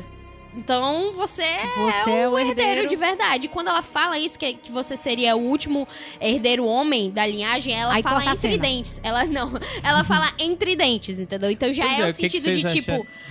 você é o meu concorrente aqui. É, eu não tô gostando do jeito que essa personagem tá escrita. Mas assim, porque ela, pra mim, era pra estar feliz que ela tá encontrando um. Mas, então, um outro Targaryen. Até Com- onde ela sabe, ela era o último Targaryen vivo. eu concordo contigo nesse sentido Aham. de que eu também não gosto dessa construção, mas a partir do momento que não tem o que fazer sobre isso, Aham. eu acho que o caminho dela é esse, o caminho dela de se tornar o Viserys. Ela- alguém que Obcecada com alguém que sempre teve em mente que, que o trono é meu, o trono é meu. Uhum. E, e eu imagino ela falando é, algo como, tipo, eu sou o sangue do dragão, do dragão tipo, esse direito é meu. E, e se tornando o Viserys. E assim, nesse sentido, ela tem duas opções. Ou ela realmente ela enlouquece, é, faz o mesmo caminho que o pai dela fez. Ou ela entende que, cara, não. Peraí, então eu posso seguir isso ou eu posso mudar aqui e fazer a jornada diferente.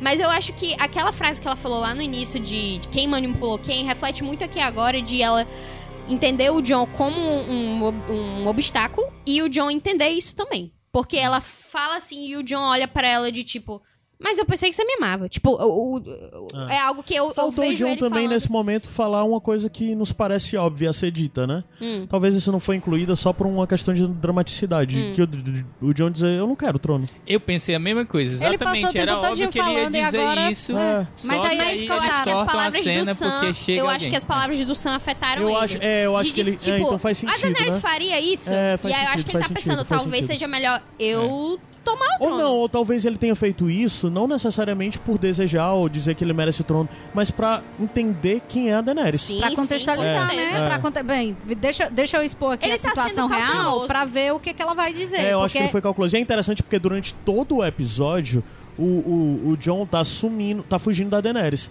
Ele pega e vira Yo Grace e sai a Daenerys fica, fala, tu já vai embora, tu não, não vai falar comigo não?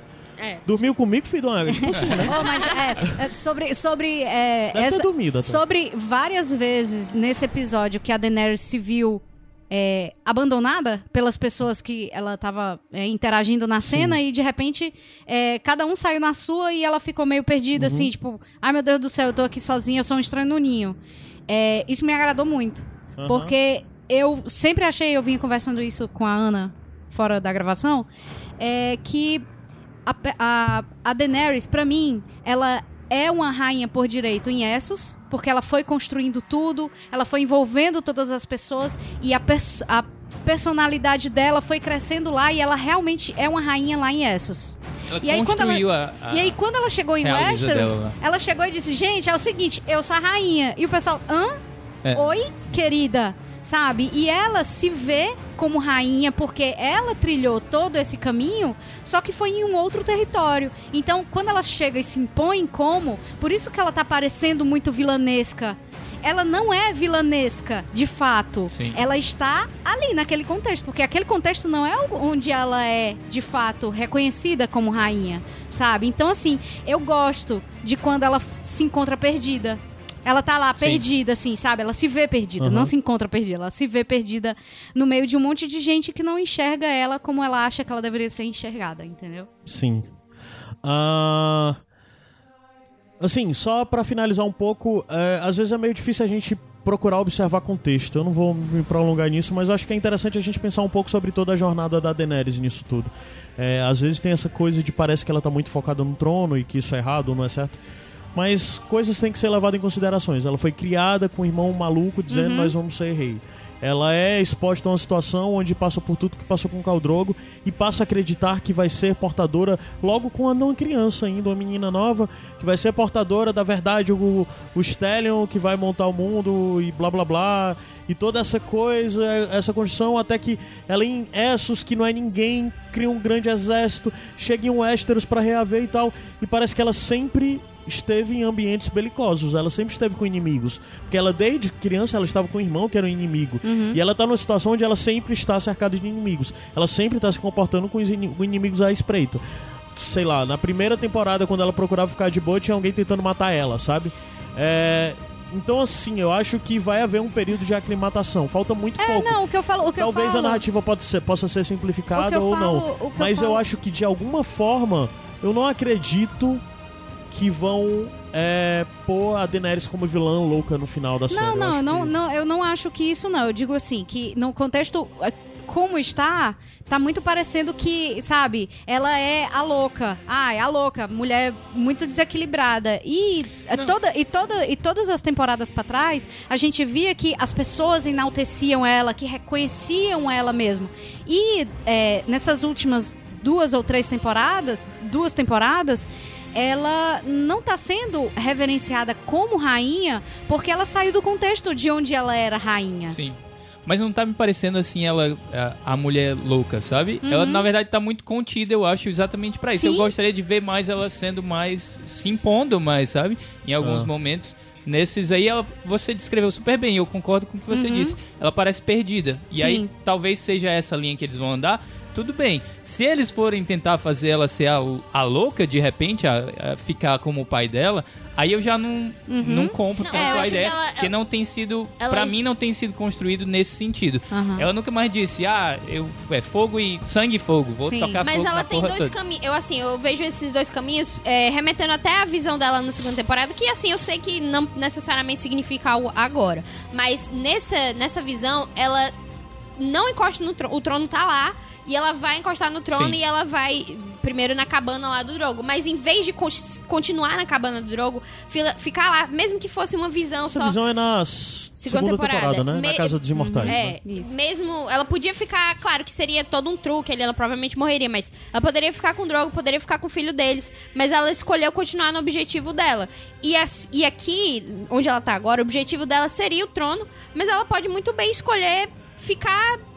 Não necessariamente com o John nesse sentido, mas, tipo, escolher a família, escolher o bem maior, não o trono. Porque o trono é só algo representativo, cara. Tu não precisa Interessante, ficar com o então trono. ela é como se ela estivesse voltando ao ponto que ela esteve naquele momento da visão dela de Exato, escolha, e né? ela faria a escolha diferente. E é assim, ao meu ver, eu não, eu não vejo como a Daenerys possa sobreviver. Eu não. Assim, é claro, opção. A A visão tua pessoal. futurologia, né? A É, tua... enfim, é isso. Certo.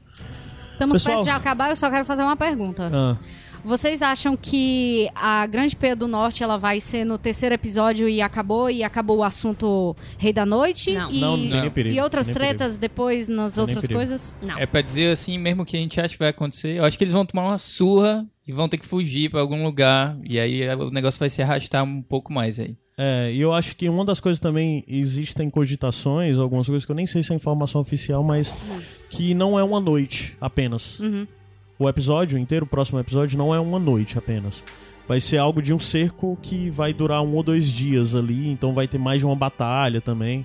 Mas, eu, Ah, mas eu digo e- assim, a Peia não, ela vai se restringir ao terceiro episódio ou ela vai terceiro e quarto? Não, eu A acho que. si eu acho que a luta em si vai ser nesse episódio, a É. batalha em si vai ser nesse episódio, mas Ela eu não acho vai que ser de a ameaça não vai acabar. Hum. A ameaça não vai acabar. Eu não sei se. Eu não acredito que um outro episódio vá ter uma batalha dessas proporções. Pode ser que tenha algumas outras coisas, Uhum. mas também nada tão grande com um exército de mortos É, enfrentando. não, não tem como É. acontecer uma batalha é, contínua por outros episódios. Porque. É, por limitações de produção. Exatamente. Sim. Então, por mais Dinheiro, até que aconteça Money outros talks. conflitos, vai ser bem menor. É. Mas com certeza esse, esse plot aí vai se estender. É, e além Quer disso, queira- tal hora, esse, esse, essa temporada ainda vai ter outra grande batalha, eu acredito. Essa não é a única grande é- batalha. é Nenhuma, aí- nem A outra vai ser, tipo, infinitamente, tipo, Hum. No máximo do tamanho da Batalha dos Bastardos, mas do tamanho dessa, Porque aí vai ser é de- literalmente... Vai ser guerra de humanos contra humanos, né? É isso que, essa- Talvez, é isso que talvez, você... eu é- não sei, eu não sei, É, eu tenho não porque dúvidas sobre é, isso. é aquilo que eu falei antes, assim. Essa é a primeira cena da série é com os o White Walkers matando. Então, assim, resolver isso no terceiro episódio e sobrar aí um. um E deixar o resto pra Não não história? faz muito sentido. assim. Tem que ser Pode- o, o plot final da série. É, Eu acho que o Rei da Noite ver acredito, o que eu acredito É. que tem que ser o plot Eu acho que o Rei da. Noite não morre, mas eu acho que eles, ele e o Bran vão fazer um acordo de paz. Uh. E o Rei da Norte, e o Rei do Norte volta pra sua terra e o Bran fica lá de boa. Falando em batalhas, só aproveitando que tu mencionou bata- batalhas, é, na batalha na segunda temporada da, de Blackwater, né, Baía de Blackwater, a gen- é interessante porque o Davos e o Tyrion, eles estão um contra o outro. E até na- nessa batalha, o Tyrion, ele está numa situação, do mesmo jeito que acaba esse aqui, ele olhando lá pelas muralhas, ele tá olhando também pelas mulheres, muralhas no, nesse episódio da batalha de Sim. Blackwater Bay. E aí, o Davos tá contra ele, né? No caso que essa é, é a, é batalha entre os dois, necessariamente. E aqui eles estão lado a lado, né? O que Eu acho massa, assim, em termos poéticos. Eu só fico pensando, caramba, nessa batalha, o Davos perdeu o filho. e ele tá, tipo assim, caramba, o Tyrion foi responsável pela morte do meu filho. Mas de boas, é só, é só um, um detalhe. É... Mas assim, eu vi assim um comentário que eu achei muito legal, que Ah. a, a série, o mundo de Game of Thrones é menos brutal do que o nosso em certos sentidos, porque há, há a chance das pessoas crescerem para além do único erro que elas cometeram na vida. E Ah. assim, Sim, elas sim. não estão marcadas. Esse episódio foi muito disso, né? Do, Uhum. do Jamie, é, principalmente. Mas assim, isso a- acontece com todos os personagens que estão ali um pouco, eu O acho. próprio que Tyrion é disso também, né? de relevar esse único acontecimento é. que erro que aconteceu ou esse modo como eu machuquei você ou Sim, você sim. me machucou e trabalhar pra algo que é maior. Com sei certeza. Até, até em termos de pra o próprio- os próprios personagens poderem crescer, né? Porque imagina se você sempre deixasse eles presos ali, não teria como eles crescerem é, futuramente. Faz total sentido isso. É, Estar numa posição limite como a deles faz com que você seja um pouquinho mais pragmático, né? Sim, sim. Porque a gente tá, tipo, eu falo não tudo tem isso tanta importância, né? com a visão de mundo que eu tenho aqui, que eu tô de boas, não vou lutar contra ninguém ali, É. vou pra casa bem tranquilamente. É, o último comentário que eu tenho pra fazer, só rapidinho, na, na- nessa cena da, da música, tem aqueles casais que tu falou, mas também tem a, a Gilly, o Sam e o pequeno Sam entre eles, né? Que eu achei bem Titanic, assim. Bem aquela cena que, tipo, Ah, eles estão tocando a náufrago, né? musiquinha e, e eles estão, tipo, no quarto lá, esperando a morte vir. Que Uhum. pra mim foi muito isso, entendeu? Que é o que tá acontecendo nesse episódio. A morte literalmente está chegando. Gente, é, a gente nem vai comentar muito as cenas de preview do próximo episódio. Eu acho que também nem vai Tô fazer aposta fome, de coisas nessa. Mas a gente poderia demais. falar rapidamente sobre a Melisandre, né? Só Pronto, Oh, Melisandre. sim, Minha aposta, em- muito Sandra. resumidamente. Infelizmente, o George Martin também gosta disso, Hum. vale dizer. O George Martin é uma pessoa que do nada ele cria uns Deus Ex Machina que tá uma batalha e do nada chega alguém Sim. que quebra. Isso aconteceu algumas vezes dentro do Martin. Mas os produtores descobriram essa fórmula e vão repetir ainda mais. E a Melisandre com certeza tal hora, é, com certeza não, vai. Minha Vai aposta com o exército é que tal Azor hora ela vai aparecer, vai chegar no meio da batalha com um exército de, de pessoal lá pra dar uma virada. Eu acho que não vai ser definitivo pra batalha, como os cavaleiros do. Vale chegando na Batalha dos Sim. Bastardos, ou como o Stannis chegando na Batalha na Muralha lá, né? Selvagens, Dos sim. Selvagens. Mas Mas eu acho que vai ser um, um fielzinho da balança aí, a Melisandre vai chegar, porque ela foi pra Volantes. Volantes tem o, o, o- o templo, o- um dos templos principais do mundo do Deus Vermelho. Então eu tenho um ela apontamento muito interessante sobre E ela isso. disse que voltava pra morrer também, também né? usando a trilha sonora. Por quê? A Vai. gente tem o tema da, da Patrulha da Noite e a gente tem o tema é, do Guerreiro da Luz. É literalmente esse o nome do tema, Guerreiro da Luz. E aí, Patrulha da Noite e Guerreiro da Luz, existe um momento em Hard Home, inclusive, que os dois temas se juntam. Que o tema do Guerreiro da Luz toca quando o John é, está lutando contra os White Walkers. O- e assim, isso acontece em vários momentos da série. Tipo, o que eu imagino é que a gente tem alguma coisa em relação ao Deus, é, o Senhor Vermelho, nesse sentido, de ser bastante. de ter bastante relação com essa pessoa que representa a luta contra o Rei da Noite, contra a longa noite, né? Nesse sentido, de ter a, a gente ter a luz e ter a longa noite, a escuridão. E toda essa questão do Hiló e, e, e a Mel- Melisandre, ela luta contra isso. Então, ela trazer uma ajuda nesse sentido até seria poético nesse sentido, de, Sim. estar atrás, estar com o Guerreiro da Luz, que a gente pode colocar com, como o John aqui só pra né, representar, contra a longa noite. E é isso, o que sempre foi pra eles, né? Apesar de a Melisandre ser evil pra caralho, porque ela é uma, uma Shadowbinder, né? Criou um monte de fumaça lá e depois tocou fogo na cheirinha. Se não, claro, com certeza. Mas é só uma coisa que pode acontecer. Sim. Ah, galera, ah, o que eu tenho feito no, no final dos episódios é pra dizer pra vocês ponto alto, ponto baixo, isso sempre foi feito. E quem é que se destaca nesse episódio? Ah, o personagem? Sim. Ah, ponto alto. É, Brienne e, e Jamie, né? A, eles chamam o quê? Batismo? Batismo, né? Sim. Bom, enfim, a consagração dela Uhum. como, como, Sir? como, Sir, como cavaleira, né? E pra mim, assim, quem se destacou o Jamie, assim, foi o episódio que foi do Jamie, até mais da relação dele com a Brienne, mas assim, pra mim, quem, quem detonou no episódio foi, foi o Jamie. É, pra mim também. É? É, e ponto baixo. 100%. Ponto baixo. Ah, posso pensar um pouquinho? Vocês Ah. concordam no, no ponto alto? Pra mim, que eu ponto baixo. Eu Acho esperava um pouquinho mais do prim- da primeira cena, aquela primeira cena. Eu esperava. E eu não tô falando de nada mais difícil, eu esperava um texto melhor, sabe? Um texto mais provocativo, mais inserções, mais umas coisas assim, bem Martin, assim, de caralho, umas cutucadas desse tipo, não teve? Foi bem fácil pra mim. Ah, ponto alto. É, é- não tem pra onde, é a coroação mesmo. E pra mim o destaque é a Brienne, cara. A Gwendolyn tava muito apagada na série há muito tempo e ela teve a retomada de, da gente ver a personagem que todo mundo, acredito eu, gosta de alguma forma, pelo menos um. Acho que, sei lá, não tiver alguém que diz eu odeio a Brienne, eu não gosto, não dá pra não gostar da possível. Brienne assim, sabe? Porque é um personagem muito interessante e a Gwendolyn tava apagada e assim, o Jaime foi muito foda, muito foda, mas ah, eu já tinha essa expectativa sobre ele. O Nikolai já é foda, ele já vem há muito tempo mostrando essas coisas. Mas eu me surpreendi muito com ela. Ela foi muito, muito, muito bem nesse episódio. É, eu acho que é unânime então, porque É. a Brienne é, sorri, aquele sorriso aberto, emocionado, depois de oito temporadas de uma série de uma mulher dura, sabe? É, que fica tendo que se impor séria pra ser respeitada e ela abrir aquele sorriso de enfim ter sido reconhecida como quem ela é.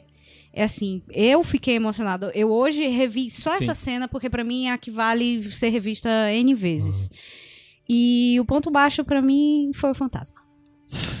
Nossa, total, assim, É, se tem uma se É. tem um frame que eu olhei assim e disse, nossa, desnecessário era ter É, mostrado né, aquele cara? cachorro lá. Verdade. Podia sim. não, ele, ele não precisava, não faria a menor falta. O fato de ficar todo mundo, ah, mas cadê o fantasma? Cadê o fantasma? Pra Se for pra aparecer ele mostrar paia aquilo daquele ali, jeito, é melhor se for pra mostrar. ali, sabe? Eu quero eu quero magia, eu não Uhum. quero um cachorro branco, sabe? É, total. Bom, Ana, é isso baixo- pra ti é, também? é. Sim, eu concordo, Ah. total. É, sobre o ponto alto total é esse da Brienne. E assim, eu, como um todo, a minha percepção de episódio é geralmente assim: se, se no geral ele me desagradou, vários pontos vão me desagradar por conta dessa reflexão que eu tenho. Só Aham. que quando um episódio me agrada, raramente eu tenho algum problema muito grande com alguma coisa. Então, se eu for. é, ressaltar um ponto negativo seria o fantasma justamente porque assim o John deveria interagir com ele mas é algo que eu tenho muito dos livros pela relação do- dos dois nos Mas, livros assim, é porque ele interage pra caramba Não, com os sim, dragões, faz por que ele não interage mas com tipo o lobo? eu né? já É, você descartei já essa aceitou, né? possibilidade Sim, é. porque eu sei que nos livros vai acontecer então não tô Pois é, era preocupada. melhor não ter botado ele mesmo. Sim, né? é. Eu, eu vou só. é, ponto baixo. Eu pensei no, no, no, no julgamento mesmo no começo, que eu esperava mais, pelo final do outro episódio. Mas só pra ser chato com outra coisa. é, eu queria que os diálogos fossem terminados, assim. É, Ah, sim, eu isso acho tá chato. Preguiçoso esse é. negócio de Ah. duas vezes no episódio, você tá num, num ponto vital de diálogo, aí chega alguém. É, Isso, pô, vai ser Uhum. preguiçoso assim, né, cara? isso, é, É. verdade. Mas, gente, foi um ótimo episódio. Eu, eu facilmente, se eu Também tiver acho. que listar número de episódios favoritos, sim não é top 10, talvez não seja nem top 20, porque, afinal de contas, são oito temporadas e tem muito episódio bom. Mas esse episódio eu é um dos é melhores episódios da série. É um É episódio memorável. memorável pra caralho. E era o que eu queria, o que eu não tive no primeiro episódio, que eu não achei ruim. Eu não achei um episódio ruim. Também não. Mas eu esperava isso que eu vi nesse episódio: interação, peso emocional dessas pessoas que estão há tantos anos, com todas essas jornadas, e se encontraram, se desencontraram, se encontraram de novo. E esse episódio entregou isso. E deixa a expectativa muito alta pro que vai ser o episódio mais importante de toda a série. Eu tô falando a nível de produção. A coisa maior que essa série fez é o próximo episódio. É. E desde já a ansiosidade. Eu gostaria, eu gostaria que eu gostaria que os produtores tivessem um pouco de coragem pra encerrar alguns ciclos, sabe? Não tô falando de matar pessoas. Claro que isso dá, um- dá uma saudade também na gente de ver pessoas morrendo, né? Pessoas importantes pra trama morrendo Eu também. fiquei esperando um plot Mas- twist no final desse Mas episódio. não por isso, não por isso. Eu, eu, eu gostaria que tivessem um pouco de, de, de ser um pouco mais enfático disso, de, de encerrar ciclos, de encerrar os assuntos, sabe? De, É. de fechar e não deixar as coisas abertas, porque falta pouco tempo pra, pra acabar a série, né? Eu acho que tem coisas que precisam ser resolvidas assim logo. É, eu não vou esticar pra- nesse ponto, não, mas pra mim não tem mais muita coisa a ser resolvida, não, na série. De verdade, ó. É porque eu não sei, eu acho que eu já larguei mão. Mas isso é assunto pra outra coisa e esse podcast já tá com mais de duas horas e É vinte. verdade. então já Vamos deu. nessa. é. Tchau, pessoal. Obrigado. Desculpa por ser gigante, mas eu espero que vocês gostem. Vocês continuam baixando. mas se você não gostar, diz pra gente, dá o feedback, indica pros amigos. A gente tá com Comentem os no números. post, por favor. Por favor, comentem nos posts. A gente tá com os números bem legais nessa temporada e minha expectativa é que aumentar, então ajude isso, por favor. E, novamente, se você quiser con- contribuir de uma outra forma, você pode contribuir também em padrim.com.br barreiradex, tá? Pois tá. Tchau, pessoal. Obrigado e até semana que vem. Um abraço.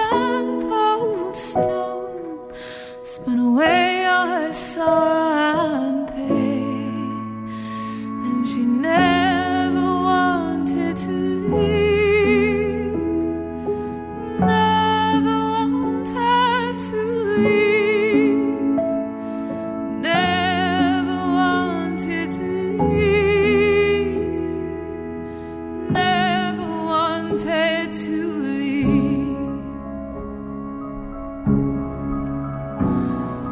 They danced through the day and into the night, through the snow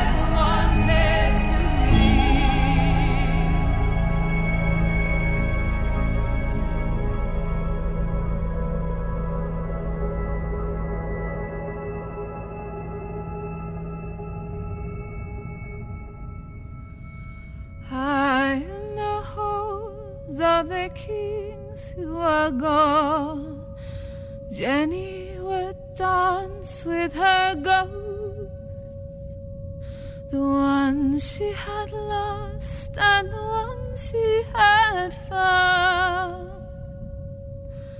and the ones who had loved her the most.